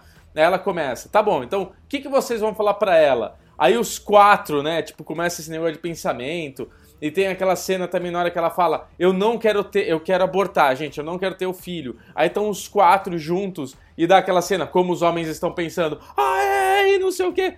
Então, com o humor, eles trabalham muito bem essa coisa real de como o homem estaria se, se comportando e pensando, e dá o recado de tipo, você não deveria se comportar assim, porque do outro lado é muito pior, entendeu? Então, essa série ela tem esse conflito que mostra a parte masculina nossa e tem esse outro lado que o Michel falou muito bem aqui disso, né, Michel? Não, então, eu, eu queria repetir o comentário que a gente fez da última vez, porque a primeira temporada de Homens, ela lida com o personagem do Fábio Porchat passando pelo processo de desconstrução. Então você vê ali os quatro amigos escrotos, os caras são escroto, e pra mostrar que eles são escroto, fica mostrando muito dos comentários, dos pensamentos machistas. Na segunda temporada, você nota que Pra mim, cara, é uma das séries mais antimachistas que nós temos hoje, é Homens. E na segunda temporada, o personagem do Fábio Porchat já virou o fado sensato, desconstruidão, que agora ele tá, tá disposto a meio que chamar a atenção do amigo quando fala merda. Exato. Então eu acho que é muito legal pra você meio que dar risada com o humor absurdo das, das coisas que eles falam e ao mesmo tempo dar uma meio que ver uma, uma produção nova, porque eu sei que existe essa briguinha muito grande, ah, eu não quero ver série politicamente correta, ou quero ver, sabe, Mas, e eu acho que homens têm um bom equilíbrio. Eu Sim. acho que ele vai agradar tanto quem fica incomodado quanto que as pessoas que querem distância do humor muito politicamente correto. É exatamente isso, Michel. É perfeito. Porque você começa a assistir a primeira temporada, o primeiro episódio, já aparece o cara fantasiado de pinto, e os caras com conversa escrota, e o cara falando que broxou. Então, assim, uma mulher vai assistir isso, já toma aquele murro no estômago e fala: não vou ver essa bosta. Tá série machista, escrota tal. Mas no fim você começa a ver e, e é tudo isso que o Michel falou. Ele tem essa lição, mas é uma lição leve. Você nem percebe isso acontecer, mas ela te faz pensar sobre isso. Então, de novo, acho que você não precisa se preocupar em ser uma série politicamente correta. Ela te dá a mensagem sem ser chata, sem ser too much. Né, Agora, agora, falando no Pinto, ele voltou, né? Rafael Portugal tá lá interpretando o Pinto de novo. Cara, e que desespero a hora que o Fábio Porchat bota a camisinha dele brochar de novo, né, cara? Porque, pô, o cara teve problema de brochada na primeira temporada. Aí a hora que aparece o Pinto na praia ali, né? Que ele tava todo soltão, a hora botou a camisinha e ele deu aquela caída na praia, eu falei, puta, brochou de novo. Já era. Né? Botou a toquinha e achou que tem que dormir. Pô, achei que ia repetir o plot nessa temporada. Foi muito engraçado essa cena da praia, né? Porque é isso, é- é- aí entra essa história do- da lição, né? Tipo, como ele acabou de ter uma mulher que ele transou sem camisinha, engravidou e teve todo esse problema, ele tá no meio de uma transe e fala, puta, eu preciso colocar a camisinha, deixa eu não fazer merda de novo. E daí o pinto dele até então tava lá na praia, correndo, com os braços abertos, tipo, nossa, tô musiquinha delícia de fundo, quer dizer, tava naquele momento. A hora que dá aquela encapada, aparece o Pinto na praia com aquela meia calça, sei lá que merda que é aquilo que fizeram, aquela fantasia dele, e ele com os braços se enroscando, ele, não, beleza, eu tô conseguindo, tá rolando ainda, tá ruim, mas tá bom, tá ruim. Aí ele tropeça e fala, puta que pariu, fudeu, né, velho? É muito engraçado. Então é isso. E, e- e na segunda temporada vai acontecer uma coisa um pouco diferente, porque ao mesmo tempo que os episódios serão exibidos semanalmente no Comedy Central, a temporada vai entrar completa no Amazon Prime Video, pelo que eu entendi, a partir da segunda semana de exibição dessa segunda temporada. Nossa. Então a gente vai poder dar aquela mara- maratonada bala aí. É o acordo, né? A- Quando a Amazon faz isso, ela paga pra, pra produtora, paga pro canal. E como a Viacom, que é a dona do, do Comedy Central, tem essa parceria já com a Amazon Prime Video, porque a MTV também é da Viacom, né? Que é o- eles, mesma coisa, vai começar a nova temporada de férias com esse e vai entrar simultâneo no Amazon Prime Video. Então a- as duas empresas estão em sintonia aí. E, porra, eu, eu, eu acho que quem não assiste poderia dar uma, uma chance. A primeira temporada Ah. tá completinha no Amazon Prime Video. É uma comedinha bem legal pra essa época de quarentena e quem quiser ver uma coisa diferenciada. É muito Pode dar gostoso. chance que vai valer, vai valer a galinha inteira, não vai valer a pena. Agora vamos lá. Bubu Clemente, pra minha surpresa, nos convocou pra assistir a série da cultura judaica nada ortodoxa. Cara, eu já queria assistir, porque a Lili já tinha assistido aqui em casa, e quando o Bubu falou que estava assistindo também, eu fiquei felizão. Agora, Bubu, puxa aí, o que, que você tem a dizer pra gente sobre nada ortodoxa? Cara, nada ortodoxa mostra o lado do, do judaísmo ortodoxo, que é aquele. Como qualquer religião, né? Tem um lado extremo das coisas que deixa de ser um saudável, né? É, obviamente não estou criticando, né, tentando ser politicamente correto, né, não falar mal do, do judaísmo, não é nada disso, mas o, o document, o- a série mostra esse lado exagerado da comunidade ali, a menina com aquela com a rotina e faz isso. Elas um documentário, uma série que mostra que ela não, não tem uma educação, né? É como se elas crescessem apenas para casar e ter filho, porque eles têm essa missão de repovoar o povo judaico que foi exterminado. É, foi exterminado não, mas foi, né? Muita gente morreu na guerra e tudo mais. Então eles têm essa missão. Só que ela já se vê como uma menina diferente, né? Ela fala pro, pro pretendente dela que, ó, eu sou diferente, né, Lezinho? Então, esse, esse é um ponto. Eu queria perguntar pro Chechel isso, cara. Porque você falou em não criticar o judaísmo ortodoxo, mas, ao meu ver, parece que a série é uma crítica. A série mesmo é uma crítica ao judaísmo ortodoxo. Né? Sim, Porque a sim. menina, ela não tinha liberdade nenhuma. A menina, ela consegue se libertar e aí manda as pessoas irem atrás dela. Até que no final das contas ela, ela consegue a libertação. Você viu por esse lado também, Chechel, uma crítica ao, ao, judaísmo, ao judaísmo ortodoxo ou não? Eu não acho que é uma crítica, né? Porque eles conseguiram um elenco ali muito grande das pessoas que falam Yiddish, que conhecem as tradições. Eu acho que pra gente que tá de fora é, é, é muito estranho ver toda a liturgia, todas as tradições é, do juda judaísmo ortodoxo, mas eu diria que é mais uma exposição do que uma crítica. Para a maioria das pessoas que nunca nem ouviu falar dos costumes que a, que a religião tem, é muito estranho, realmente. Inclusive, eu acho que o que o Bruno falou, é legal a gente deixar claro aqui que no Derivado que a gente não tem nenhum preconceito com religião. Eu cresci num ambiente religioso, eu estudei a vida inteira em colégio religioso, o Alesão colocou os filhos dele em, em colégio religioso, o Bubu é, também tem a crença dele. Então, qualquer comentário que a gente fizer aqui é mais uma, um lance de ignorância, de não conhecer uh, os costumes e também de, de, da certa estranheza que causa, e é inevitável. Eu acho que todas as pessoas que não sabem nada, quando eles veem ah, como que funciona ali aquele mundinho, porque eu posso até falar por experiência própria. Eu, quando me formei no ensino médio e fui para os Estados Unidos aprender inglês, trabalhar, eu trabalhei para um judeu. Eu frequentei lá Williamsburg. Eu sei mais Olha. ou menos como, bem assim, bem por fora. É, bem por fora como é que é esse mundo. E eu sei também, o, o, por mais que seja estranho, por mais que você possa. Nossa, a pessoa está presa, existe um certo conforto quando você está nessa comunidade, quando você está nessa bolha, quando você tem a certeza que você faz parte do povo escolhido por Deus, quando você tem certeza que você é da, descendência de Jesus Cristo, sabe? Então essas pessoas, por mais estranho, você fala, meu, eu nunca consegui ter essa vida. A maioria das pessoas que estão ali estão felizes, estão bem. Ah, mas, obviamente, a minissérie acompanha o ponto de vista de uma menina que está 100% desconfortável, que ela não consegue se adequar, principalmente na questão do sexo, que é apenas para reprodução, que o prazer está descartado, e como ela tem que ser, a vida dela tem que ser em prol do marido, então ela tem que aprender a cozinhar os pratos judaicos, ela tem que ser vestida daquela forma, e é tudo muito complicado de você assimilar isso. Mas é, é compreensível. Quando você entende um pouquinho da cultura deles. Mas continua Sim. aí, Bobo, o que, que você está falando? Não, eu acho que, eu acho que o, o, todo o rumo da história é essa. Inclusive, Ale, você está falando de crítica, mas é, saiu um documento, porque to, toda hora eu tô falando documentário, série, mas é porque isso, eu queria falar que saiu um documentário que chama One of, uh, One of Us, né? Que são três judeus assídicos que eles tentam fugir desse ambiente traumático, porque é, é um ultra, né, ultra ortodoxo, então são os exageros. Eu acho que é, o, o que mostra a série é isso. É o, o exagero, né? da religião que acaba deixando as pessoas muito engessadas. E eu acho que tudo que tem o exagero é, é, é, é ruim, não é saudável, né? Qualquer religião, eu respeito todas as religiões, qualquer religião tem os, os exageros e quando a gente começa a ir para isso não, não é bom. Agora, a série, eu gostei muito da série. O, o, o, Michel, você não gostou, né, Michel? Cara, eu, talvez por eu ter vivido um pouco, como eu cresci na bolha religiosa, por eu entender o, o valor da liturgia, dos costumes, né? Obviamente que eu não cheguei nada de, de, presenciar coisas tão, tão drásticas como a gente viu na minissérie, mas eu realmente não, não é uma história que me apegou. Talvez eu tenha. eu entenda um pouco, eu não sei.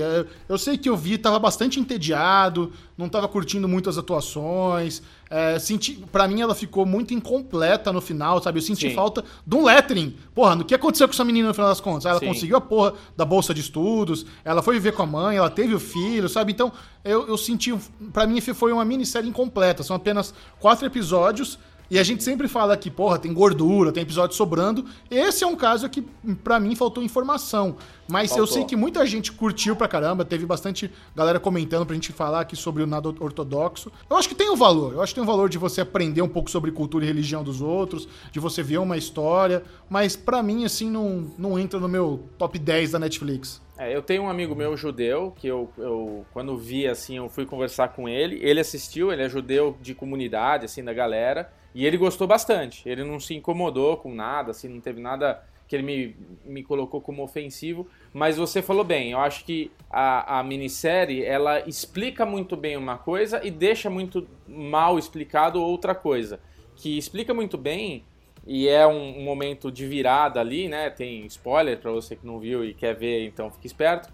Que a mãe dela não é que ela abandonou a menina, tiraram essa criança dela juridicamente conseguiram pegar ela, né, a, a Etsy, e levar para a comunidade e a mãe foi afastada. A Etsy tá vivendo a mesma coisa que a mãe. Ela tá grávida, ela vai ter essa criança e a comunidade vai querer essa criança. A mãe do, do, do marido dela, o marido dela, todo mundo vai querer. A comunidade é muito unida. Imagina que se fizeram isso com a mãe dela, por que, que não fariam com ela? Então, o que, que aconteceu? Tipo, beleza. No fim, ela tem aquele entendimento com o cara, o cara cortou o cabelo dele, né? Que aquilo lá é uma representação é, na cultura judaica também, que é aquele, aqueles cachinhos que eles deixam na lateral. Então, ele abre mão daquilo, ele, ele mostra para ela num símbolo muito grande. Ele entendeu um monte de coisa quando ele foi atrás dela, mas já era tarde e tudo mais. E, enfim, ficou naquele. Tá, mas e aí? Como é que essa história, né? Isso foi uma coisa que me deixou um pouco insatisfeito. É, a, a verdade, cara, para você gostar de nada ortodoxa, você tem que se apegar muito ao protagonista. Cara, eu gostei muito da personagem e você quer acompanhar a história dela. Então, como você, você entende que o problema dela era ela ter o, o, problema do vaginismo. Então, por isso que ela não conseguia transar com o marido, não é que ela não queria, né?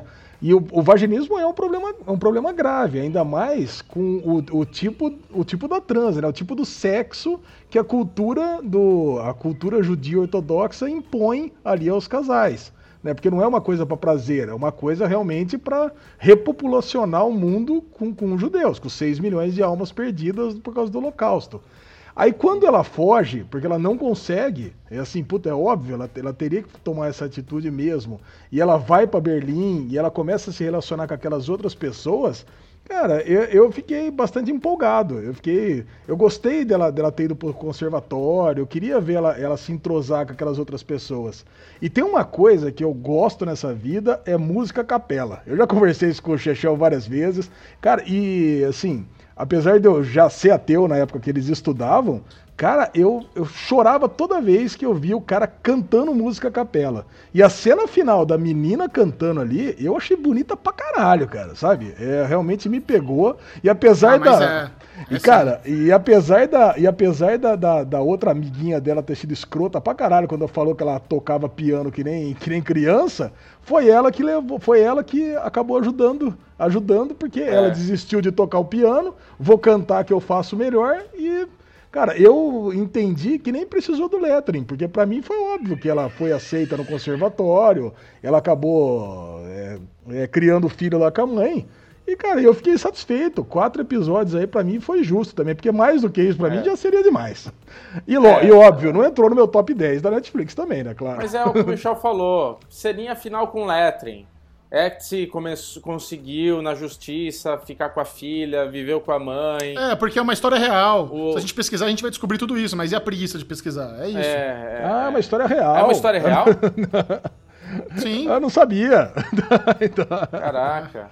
Então, é, outra sentido. coisa que você falou, Ale, só pra gente fechar aqui o papo, que eu percebi assim que o documento, o filme mostrou, é essa coisa de eles eram tão fechados, tão, tão tipo, exagerados, que não era uma médica, não é que ela foi numa médica e foi examinada por essa médica, a médica falou que está com vagina. Parecia meio que uma amiga delas ali que entendia, né? Meio que uma enfermeira amiga. Tanto é que a mãe, a avó dela, morre porque não foi pro hospital. Ela quis ficar em casa tomando remédio, sabe? Tipo, tem essa coisa também, né? Que é ruim.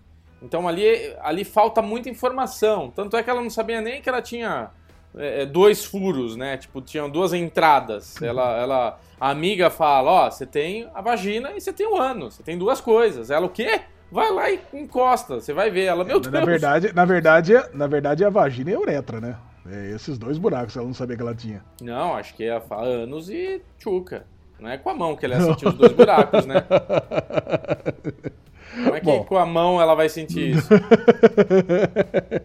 Outra série que nós já assistimos aqui, que o Alesão adiantou que foi graças a Bubu, é o Contos do Loop, nova produção aí do Amazon Prime Video, que traz aí uma proposta um pouco diferente sobre o sci-fi.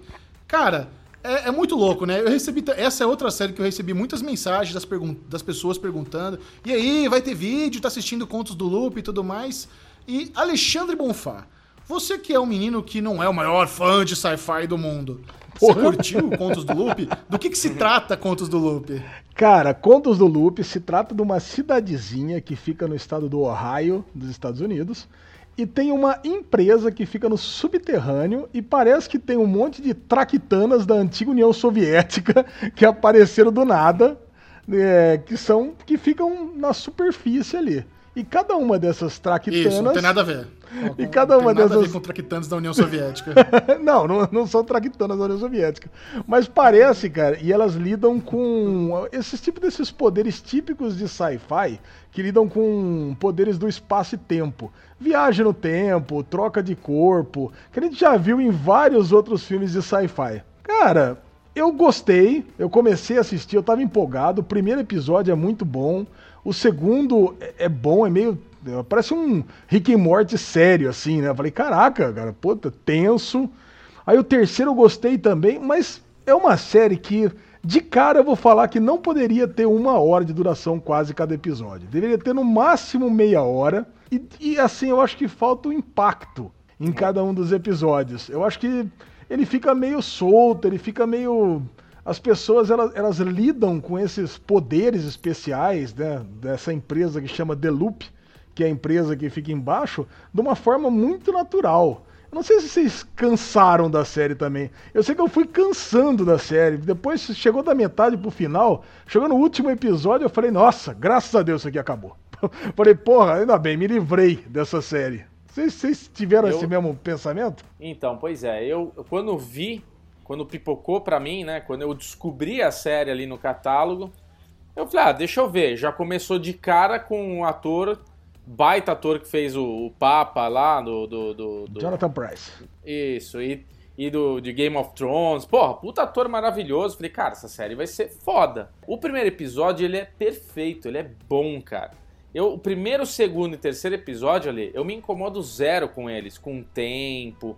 Eu achei os três muito bons. O primeiro e o segundo, eles são perfeitos. O segundo, que tem essa coisa da troca de corpo, dos amigos.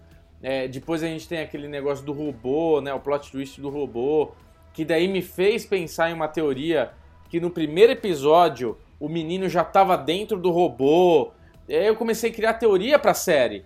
Só que a série, ela mesmo se. Ela, ela mesmo tira o pé do acelerador. É exatamente o que você falou. Você tem um primeiro, segundo e terceiro subindo. De repente você vê um quarto episódio que você tá esperando algum sci-fi foda. Não acontece nada. Nada. Depois vem pro quinto episódio, chato. No sexto episódio tem uma, uma coisa legal que o cara vai pro mundo paralelo. E eu desisti.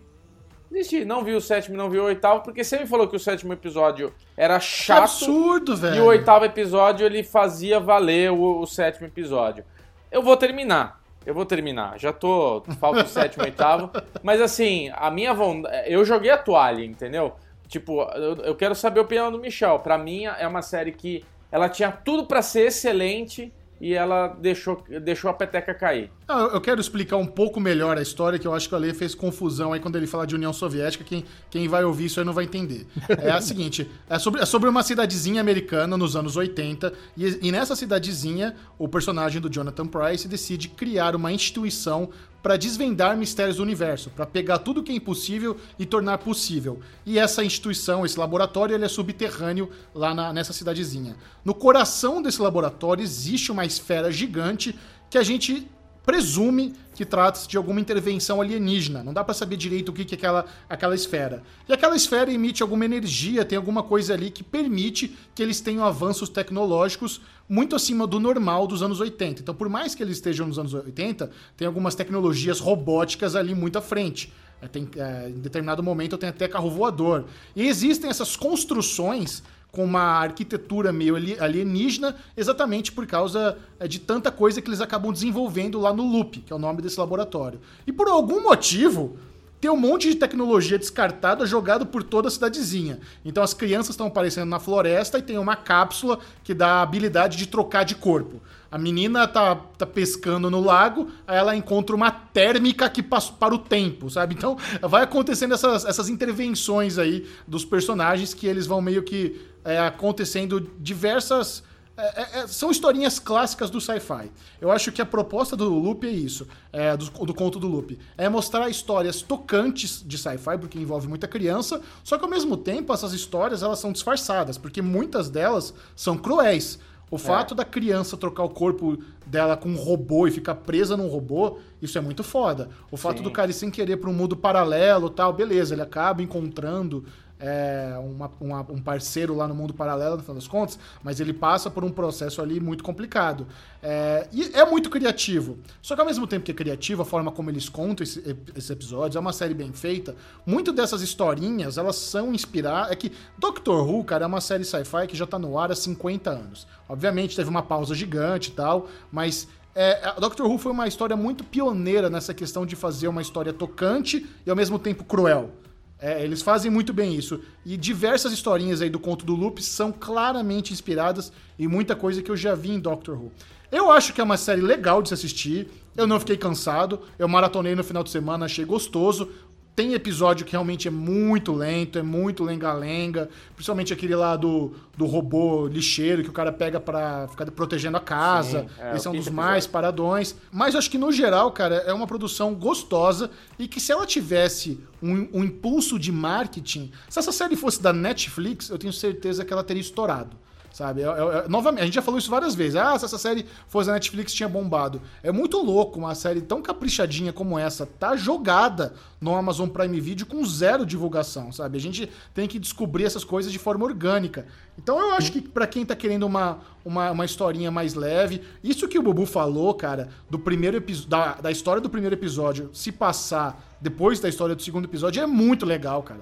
Isso É. traz uma profundidade muito boa pra, pra trama da série, sabe? Então, eu curti. Eu não, não, não fiquei impressionado, mas acho que vale a pena assistir sim. Não, e, e não só isso, né? Porque o- os fatos, do, os eventos do segundo episódio, que é a troca do corpo, e não só a crueldade do menino ficar preso no corpo, como o amigo não querer voltar, destrocar o corpo, que essa, essa é a primeira crueldade foda, né? Ô meu, eu não quero voltar não. Eu, eu vou ter que. Eu quero trabalhar no loop, as minhas notas são ruins. vo- Você que se dane, fica aí no meu corpo. Cara, então são duas crueldades muito foda. E esse menino, esse robô, acaba aparecendo em vários episódios, né? E você sabe que é o menino andando, né?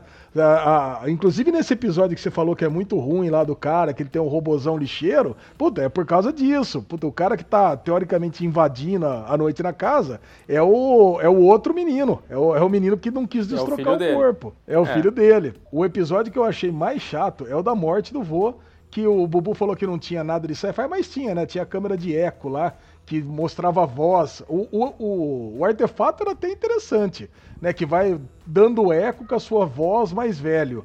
Pô, fiquei empolgado com esse É. artefato, mas, puta, mas no final era lento, cara. Demorou cinquenta e tantos minutos ali pro, pro vô morrer no final. Agora, o episódio, o artefato melhor de todos, é o que o Chechel falou, da menina que encontra pra parar o tempo. Cara, esse episódio, cara, cara, tinha tantas, tantas coisas pra ser feito, né? Mas aí mostra que a gente tá velho mesmo, né? Porra, ela, ela podia roubar um banco, ela podia zoar com todo mundo. O que, que ela vai fazer, cara? Vai transar no meio da, da rua.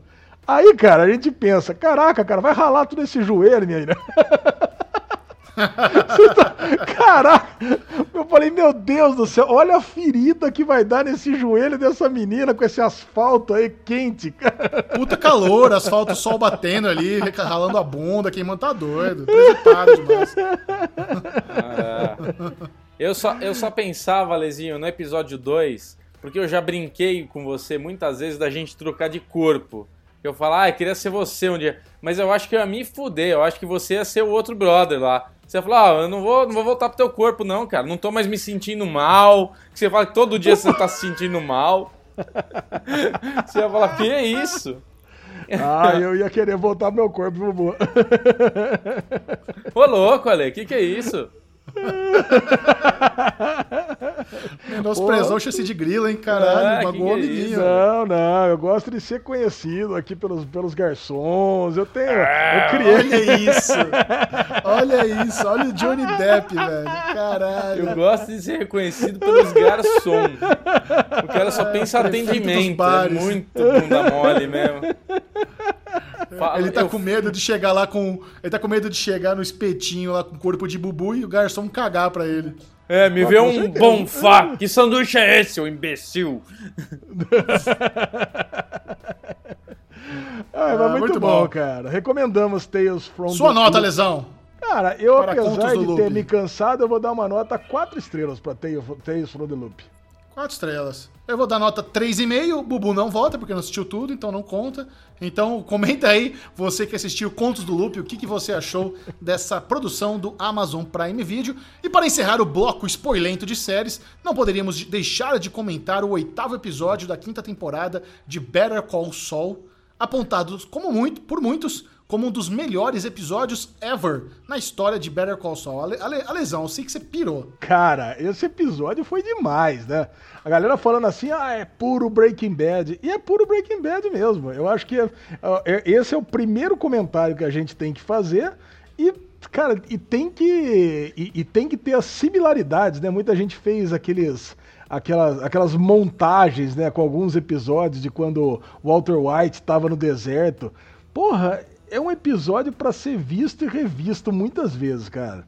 E, e, assim, a história é muito simples, né? O, o nosso querido Lalo, Lalo Salamanca tá precisando pagar a fiança para ele sair da cadeia e ele contrata o, o, o Saul Goodman para ir buscar na, buscar no meio do deserto 7 milhões de, de dólares. No começo, o Saul Goodman ele fica meio reticente, mas depois, pela bagatela de 100 mil dólares, ele decide buscar. Cara, e claro, né? Vai dar uma puta de uma merda danada. E quem salva ele de ser assassinado na metade do caminho é o, é o Mike. Cara, é muito Não, bom. Mas antes disso, né, Lesão? Os gêmeos eu ah. lembro quando, esse, quando esses gêmeos apareceram em Breaking Bad, que naquele episódio que eles param o carro e vão rastejando, assim, Sim. como se estivessem cumprindo uma promessa. Cara, são personagens muito bons de Breaking Bad, muito. novamente fazendo essa interação aí com o Better Call Saul. Bubu melou as cuequinhas inteirinho quando viu os gêmeos. Ah, tudo, né, cara?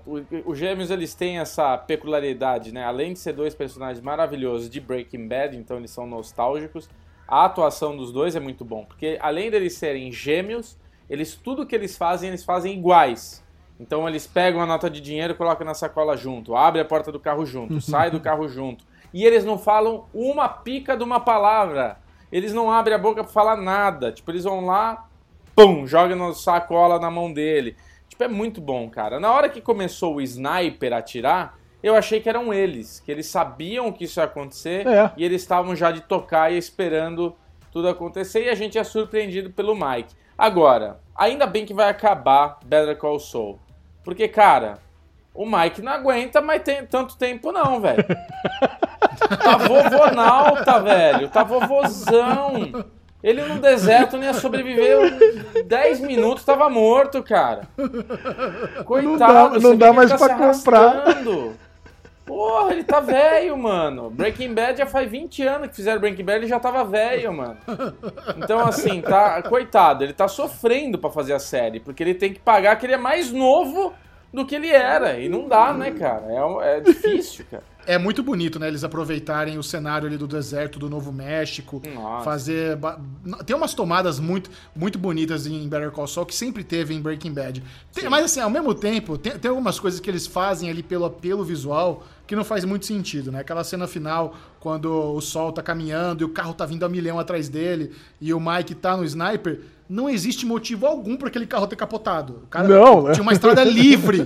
tinha uma estrada. Mas assim, eu, ao mesmo tempo que não faz sentido, eu fico pensando se eu sou diretor, falando, meu, nós vamos fazer uma cena onde nós vamos pegar o Bob Odenkirk e o carro vindo a milhão e o carro vai capotar e a gente tá filmando ele de frente, vai ficar do carro. Porra, aquilo esteticamente é lindo, mas não faz sentido algum. Não tem nada, é uma estrada livre. O cara tomou um headshot e o carro capotou, sabe? Mas enfim, isso aí é só picuinha. É, mas é não, é uma picuinha válida, é uma picuinha válida, porque realmente ele tava vindo numa estrada em linha reta, dava para capotar. Aquela cena é possível. Mas o que não é possível é isso. Se a gente for analisar, por que, que ele ia estar tá querendo atropelar o Saul Goodman, que tá no vinagre? Por que tá capotando?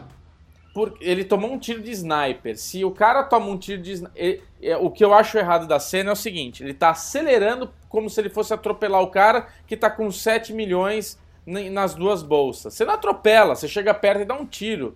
O cara não, tá... por que, que dá pra capotar? Porque ele tá vindo muito rápido, ele toma um tiro de sniper. Se ele toma um tiro de sniper e por acaso o corpo dele cai e vira o volante, ele em alta velocidade numa picape, a picape roda e ela, ela por, por faz que a picape roda e não vai pra esquerda? É? Vai pra esquerda, não tem, não tem porque. Não, uma coisa é você dar uma viradinha, outra coisa é você dar uma caída e fazer uma virada brusca.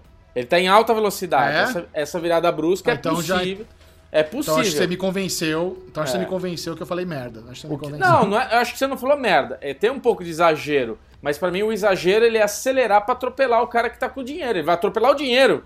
Ele vai rasgar tudo, vai sair voando dinheiro. Caralho, não. Chega devagar e atira no cara. Cara, tem, tem duas coisas muito foda, né? Primeiro, é, calcularam quanto que pesaria cada mala daquela. É 35 quilos cada mala.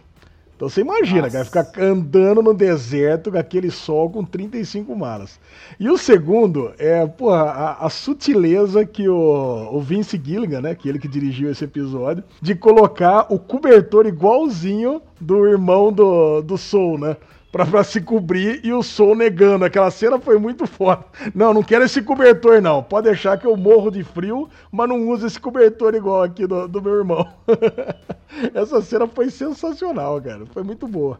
Nossa, eu Agora, nem tinha notado isso. É muito bom mesmo. ah, você não tinha notado? Cara, é aquele Não. cober- cobertor metálico que era. Qual que era o irmão Sim. do. Ai, cara, não lembro o nome do irmão dele. Cara, puta personagem não lembro. Agora, o. Cara, se eles pegam o carro, eles voltam rápido. Eu tenho uma teoria que ele destruiu o carro pra não dar tempo de voltar rápido, porque eu acho que a Kim roda no próximo episódio. O que, que vocês acham? Ô, louco, não, imagina. Você acha que não? Cara, o Salamanca. Cara, primeiro, não era nada pra ela ter ido lá com- é, enfrentar o Lalo, né? Contar que ela tava sabendo que o, que o Jimmy tava defendendo o, o cara. Eu acho que ele vai demorar demais pra chegar e o Lalo vai mandar apagar ela. Caralho, que triste isso, cara. Não pensei nisso, não. Cara, é, que ela- é, pode ela- ser que tenha algum rolo aí. Porque por que, que o Mike tá indo lá salvar ele, né? Então, essa, essa, Ah, essa é uma discussão válida. Por que, que o Mike foi lá salvar o cara? É, porque Quem é um que plano mandou? do Gus Fringe que o Salamanca precisa estar lá pra não parecer que ele que, que mandou matar, ele que mandou não sei o que e tal. Mas estranho. A gente vai deve saber agora, né? É, Maravilha, isso aí. muito bom. Better Call Saul só melhora. Não tem o que falar, né, cara? Nota 5. Alexandre Bonfá, antes de a gente concluir aqui a parte do Better Call Saul, você precisa se retratar pelo absurdo que você falou do lance lá da- do menino limpando a fritadeira pra explodir a porra toda. Que que você- eu não tinha assistido o episódio ainda, mas eu sabia que você tava errado, já tinha concordado com o Bubu, e depois de assistir eu falei, meu, que que o Ale falou aqui, mano? Agora, por favor, se explique. Caraca, será que eu tô tão errado assim? Depois eu vi, a gente comentou no nosso grupo aqui. Eu, na minha, na- eu, na minha inocência, eu achei que realmente precisaria estar tudo muito limpo, muito limpinho, pro frango poder escorregar. Mas depois vocês me convenceram, eu tava errado. Até que, quem que, quem que falou? Eu aceito, eu tava errado, não tem, na- não tem nada a ver. Tá bom. É de fato. o que, que você ia falar? De fato, o frango ele tinha que escorrer. Não, não, deram uma aula desse negócio, né? O frango tinha que escorregar, porque aí entra em combustão com óleo, não sei o quê. Eu, eu acabei aceitando É, porque- completamente, é isso aí mesmo. Então tá bom. Muito bem, Derivado Cast está quase chegando ao fim, mas antes vamos fazer uma passada rápida aqui sobre o bloco mais popular do Derivado Cast, que é o Daily Real, Daily onde nós falamos Ai, sobre tira a mão, vários reality shows. No lance de Big Brother Brasil, que eu acho que já é um papo que tá saturado aqui, não quero falar muito, só queria levantar a bola que Alexandre Bonfá falou, que é o programa mais óbvio do mundo. Ele fez a listinha dele lá sobre as próximas pessoas que, que iriam sair, até agora ele errou 100%, né? Porque saiu a Gabi e saiu a Marcela, que não estava na sua listinha. Mas Tirando isso, o programa está nas últimas semanas e em breve Bruno Clemente vai ter o sabor de nunca mais precisar falar de Big Brother na vida até a próxima edição, porque nós vamos cobrir de novo, né? Mas até lá, vamos ter uma boa pausa, né, Babuzinho? Ah, sei lá. Não sei nem o que. te- Meu coração não permite nem manifestar o que eu sinto agora. Eu só, eu, eu só E você, uma- Alejandro, Lesão, que eu errando só, suas previsões. tenho, eu só tenho uma pergunta, né? Eu errei porque eu achei que a Manu Gavazzi ia sair. Por que, que ela não tá saindo? Porque ela é popular pra caralho, é? Por quê? Ué, mas ela que não, você acha que ela não seria? ela, ela não tá indo pro paredão, é isso? Ela- por que ela não tá indo pro Ela acabou de ir com o Prior, mas o Prior saiu.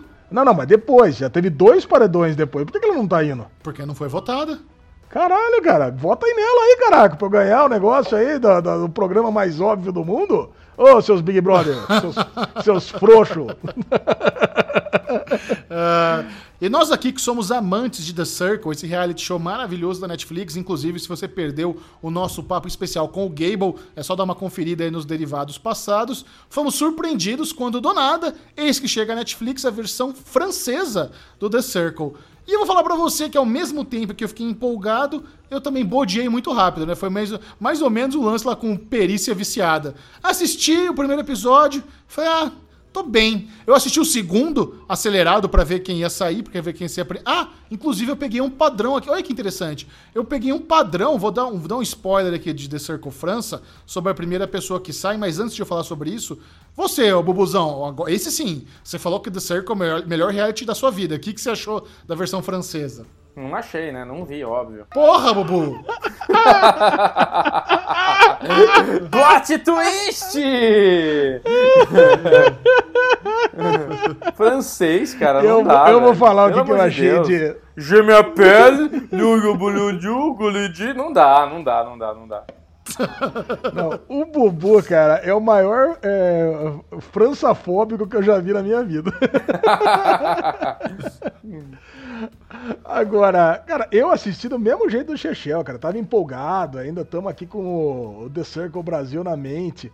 Mas, cara, depois que a gente começou, dá aquela puta preguiça, cara, que nem jogar banco imobiliário, né? Você começa a jogar empolgado e você sabe que a porra vai durar três horas. Fala, ah, não, eu não vou jogar isso aqui, não. Puta chatice do caramba. Melhor Aí comparação. Cara, aí eu comecei a assistir, aí, puta, aquelas pessoas ali, os jogadores, tudo meio parecido. Mas aí tinha duas veinhas que eu gostei. Falei, porra, duas veinhas legal. Até me lembrou a, a Malu. Falei, pô, tinha dois gêmeos, tem duas veinhas. Mas aí na primeira votação, eu assisti só o primeiro, Xuxa, eu não sei quem saiu, isso vai me dar o spoiler, inclusive. Aí as duas veinhas que fizeram fake já foi a menos votada. Falei, puta, agora vai sair as duas veinhas. Puta, já vai, já vai ser uma puta de uma encheção de saco isso aqui, que eu gostei. E uma coisa que eu gostei nesse primeiro episódio é o outro cara que fez o fake. Sempre quem faz o fake é o mais legal, né? Aí o outro cara que faz o fake tem uma risada assim, viu, Bobo? que eu tava dando umas risadas disso. Agora, fora disso, cara, é tudo igual. É tudo a mesma coisa, sabe? Alerte, o barulhinho, puta, as instruções, e todo mundo lendo. Puta, cara, então, cara, é tudo igual, cara. Eu não sei. Eu, eu, eu perdi. Eu perdi o. Eu perdi o interesse rápido também, Chechel. Mas e aí, dá o seu spoiler então. Quem que sai da primeira vez? Cara, olha que louco, né? Eu, eu peguei um padrão. A mesma pessoa saiu tanto na versão brasileira, como na americana, como na francesa. A Modelo? modelo. Nas três versões, a primeira pessoa eliminada foi a modelo. o que isso Olha, significa, né, cara? Eu fiquei pensando, ficou. será que isso é algum preconceito global? O que, que acontece? Porque ou as pessoas não acreditam que a pessoa é tão bonita, porque o raciocínio também foi igual em todos. Não, essa mina é tão bonita que com certeza ela é fake. O mesmo raciocínio. E, e o mais louco é que essas três temporadas, elas foram que gravadas antes de, de elas irem ao ar. Então as pessoas nem assistiram. O- as pessoas que participaram da francesa, da brasileira e americana não tinham assistido ainda. Porra, eu, eu fiquei, achei curioso isso. A modelo que você tá falando é a Loba, é isso? Isso. Isso é louco. a Lu. Puta vida. Caraca, cara. Bom, pelo menos a veinha ficou. As duas veinhas. Viu, Bubu? Tem Ficou, du- as- tem as duas duas veinhas. Mas veinha mesmo, cara. É mais de. é, acho que é 75 e 78 anos. São duas Não, veinhas. elas mandam mal no comentário, né? Você viu? Elas mandam mal, ah, tô tomando banho, ela- elas fazem o. Elas pegaram o neto de umas, então um menino novo. Aí já, ah, eu vou aí tomar banho com você na banheira. Eu falei, caralho, a galera já meio louco. Que cara, que cara meio intrusivo. As velhas estão completamente fora de sintonia com, com o papo, né? Mas pelo menos isso, né? Dá graça no programa, né? Porque Sim, senão, velho, vai sim. ficar um puta de um negócio embalado. Então, não sei se eu vou continuar. Chico. Você vai continuar? Não, não, tô bala. Chega de The Circle. Vou esperar a segunda temporada do Brasil ou do americano, mas não, não vou, vou assistir essa francesa, não.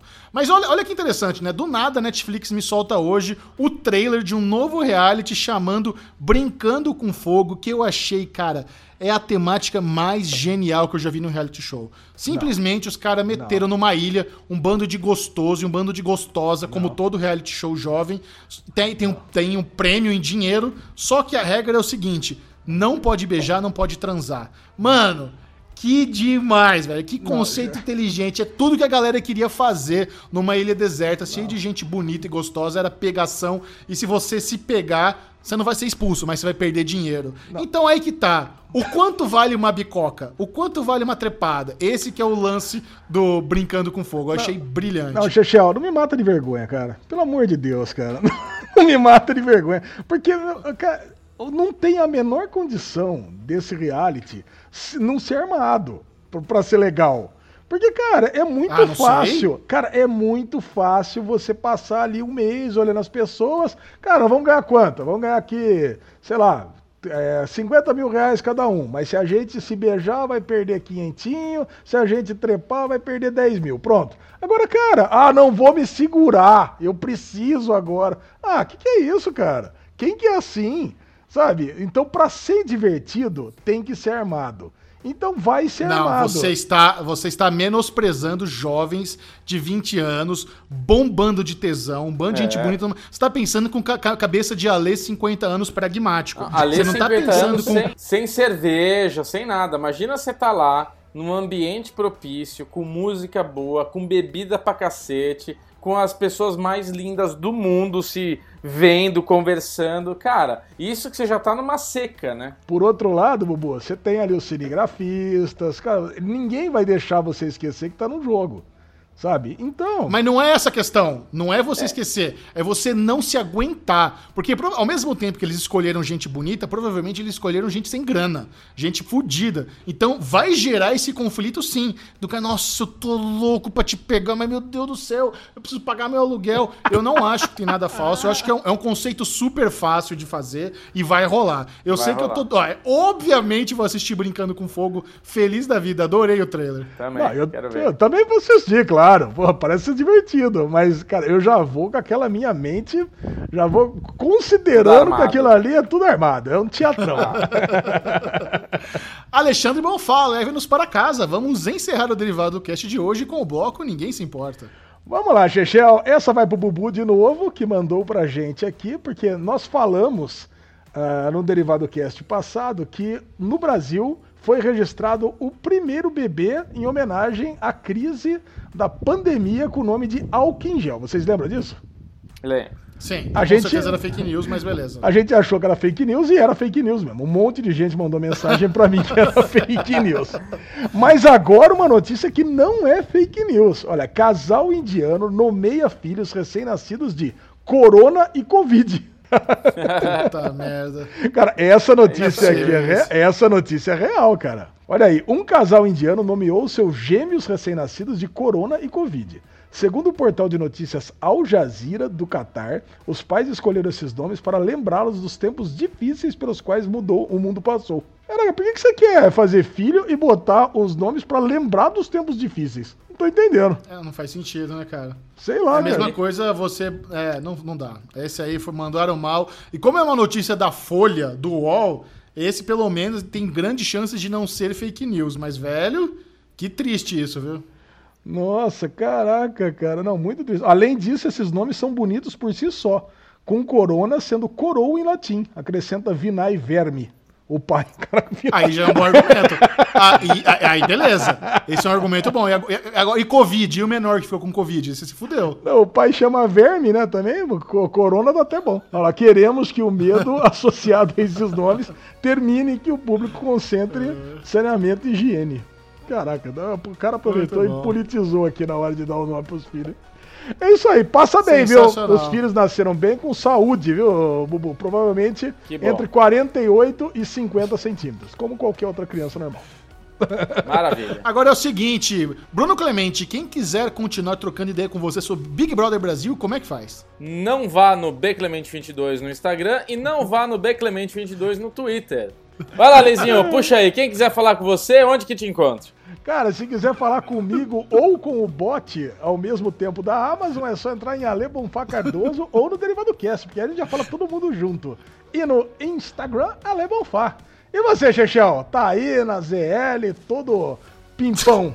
Que que é isso, Lesão? Estamos também no Twitter, no arroba Série Maníacos e no Instagram, arroba Série Maníacos TV. Esse foi o Derivado Cast. Adeus. Uhul!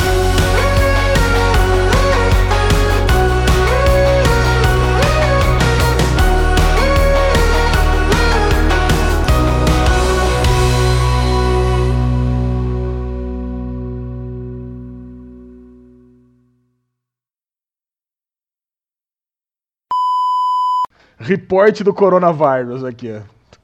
Não vai, eu estou gravando, gravando, gravando. O Bubu tá na energia hoje, gostei de Tomei ver. dois copos de açaí, velho. Que tá delícia. É o Daily News! Todas as novidades no seu podcast favorito. E Alexandre Bonfá é Cagou o para o. Avengers do Bubu. Ué, não tá na pauta? O que, que é? Você não sabia que tinha Avengers? Pode falar, Atropelou. eu refaço tudo. Calma aí, deixa a lesão se recuperar.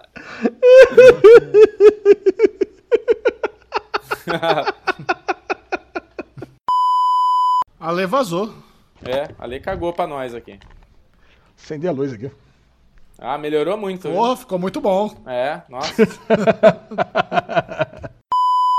O que, que vocês estão aprontando? Ah, quem tá correndo? Ah, vocês estão correndo? Estão fazendo exercício? Claro. Olha o tio Michel aqui, dá alô pra ele. Claro. Entra aí, ó. Ele não vai me ouvir, né? Não. Tênis. Entra aqui, ó, pra ele ver. Não tem problema, pode pisar de tênis aqui. Foi muito bom. Você tá vendo o Ale, lenhador satânico, com machado na mão todo ensanguentado? Que, que porra é essa, Ale? É um brinquedinho do Henrique, cara. Isso aqui é muito bom esse machado. Ah, é aqui. de brinquedo. Eu achei que era de do, verdade. Do, não, do Halloween, Ah. do Halloween aqui. Ele tá usando pra coçar as costas, esse verme.